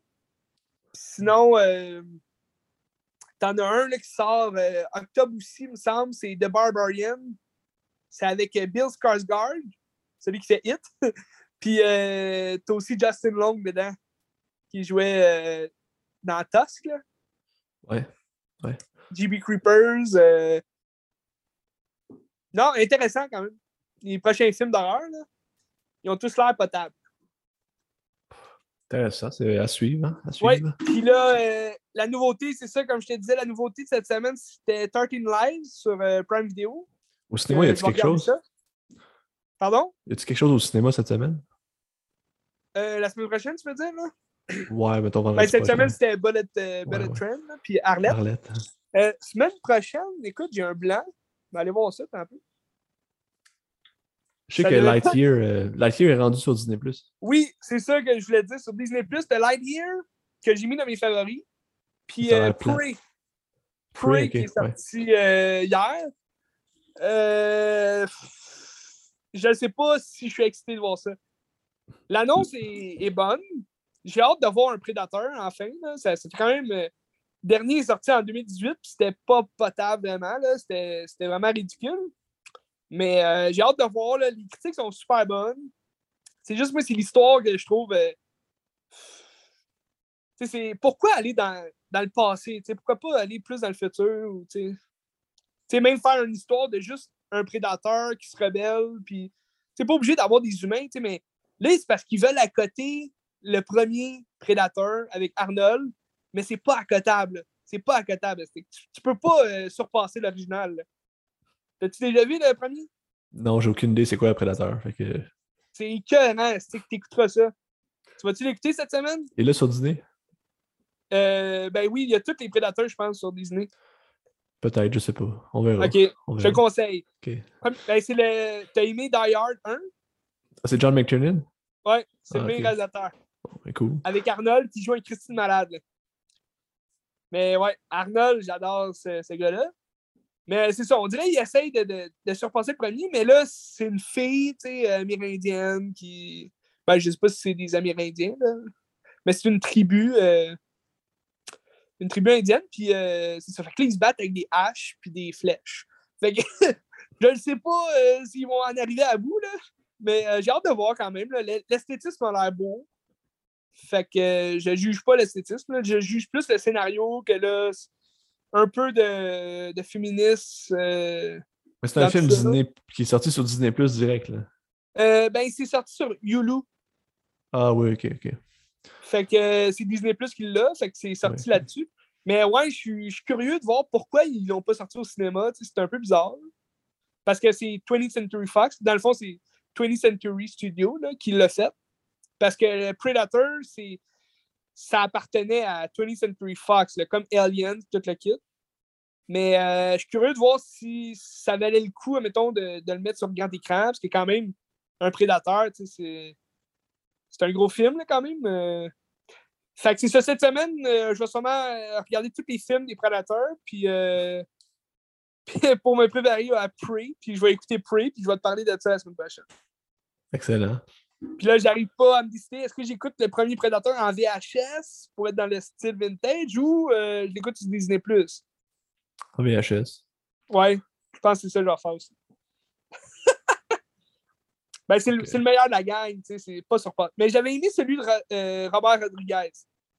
J'avais aimé ça, mais il y a eu vraiment des mauvaises critiques, là, je sais pas pourquoi, là, mais c'était... ben, parce que c'était Adrian Brody là, qui faisait le- la vedette, si tu veux, du film. Mais j'aimais l'idée, là, c'était un groupe... Ben, je t'en parle la semaine prochaine. c'est- Ok, ok. Mais tout ça pour te dire, euh, tu me disais quoi, là? Ok, je sais pas. Ben, je t'ai coupé. Ah oui, les- la nouveauté au cinéma, Au cinéma, oui, c'est vrai, ouais. j'ai un blanc. Fait que ça doit pas être un gros film parce que j'ai un blanc. Ben, je pense que le prochain mois, il est pas très euh, chargé, puis il est pas très. euh, Non, hein? On n'est pas chanceux au cinéma. Là. Ben, en, en août, là, tu parles? Ouais. Parce que septembre, il des bons films, mais euh, à août. euh, Ah, il y, a un... ouais, il y a un film d'horreur euh, de A24. Je sais pas si ça va être bon, là. Ça s'appelle Buddies, Buddies, Buddies. Ah Mais ouais. tu sais, t'as t'as Pete Davidson là, dedans. Mais c'est un film, c'est un suspense d'épouvante. là. C'est une gang. J'ai vu l'annonce l'autre fois. Là. Je ne sais pas si ça va jouer partout dans tous les cinémas. Là. Les réalisateurs, c'est Alina Range. Dit quoi? Non, non. C'est comme un groupe, euh, c'est un groupe de, de- de jeunes qui se retrouvent pour une soirée, puis ils jouent à un jeu, puis c'est comme un jeu de cache-cache, mais là, il y aurait comme un tueur en série là, dans, dans leur maison. Ça a l'air un peu bizarre. Ben, Qu'à 71 euh, de méthode score, c'est bien. OK. OK, il y a déjà des critiques, hein? Ouais. Mais c'est ça, je ne sais pas si ça sort euh, partout au cinéma, par exemple. J'en doute, là, mais euh, on verra. Ouais, parce qu'on a. Moi, j'ai vu l'annonce il y a une semaine. Fait que quand tu vois l'annonce sortie comme en public, euh, une semaine avant la sortie, c'est un peu. euh. Absolument, A24, il faut faire confiance. là. C'est bon ce qu'ils Ouais, font. ben c'est Ça, ça, c'est- c'est ça que je me dis. Sinon, tu as un autre film euh, d'horreur, mais je pense que lui, il joue juste en anglais. Fait que lui non plus, d'après moi, il jouera pas partout. Là. Ça s'appelle Fall. Ça a l'air un peu ridicule. C'est deux reste, filles qui grimpent. Deux filles qui grimpent en haut d'une tour, puis là, ils restent pognés en haut. En tout cas. Il reste une minute et demie. Ok, ben j'ai fini. Moi aussi. Dans deux semaines, c'est ton film hein, qui sort. Viking? non, le 19 août, C'est quoi? Beast. Ah, si ça a l'air minable, si ça a l'air mauvais. Idris Elba, le nouveau. James Bond. C'est confirmé, ça? non, j'espère pas. Ok pas que j'aime pas l'acteur, mais c'est juste James Bond n'est pas noir. Arrêtez de me faire crier, là. James Bond n'est pas noir. Là, il reste moins d'une minute, ça va couper. Appelez-le 009, ce stick. 009. OK. Ben écoute, c'est un critique de podcast qu'on vient de faire. C'est bon. J'espère que Tarantino nous écoute en ce moment. Je suis un grand fan. à la semaine prochaine. Qu'est-ce que tu regardes?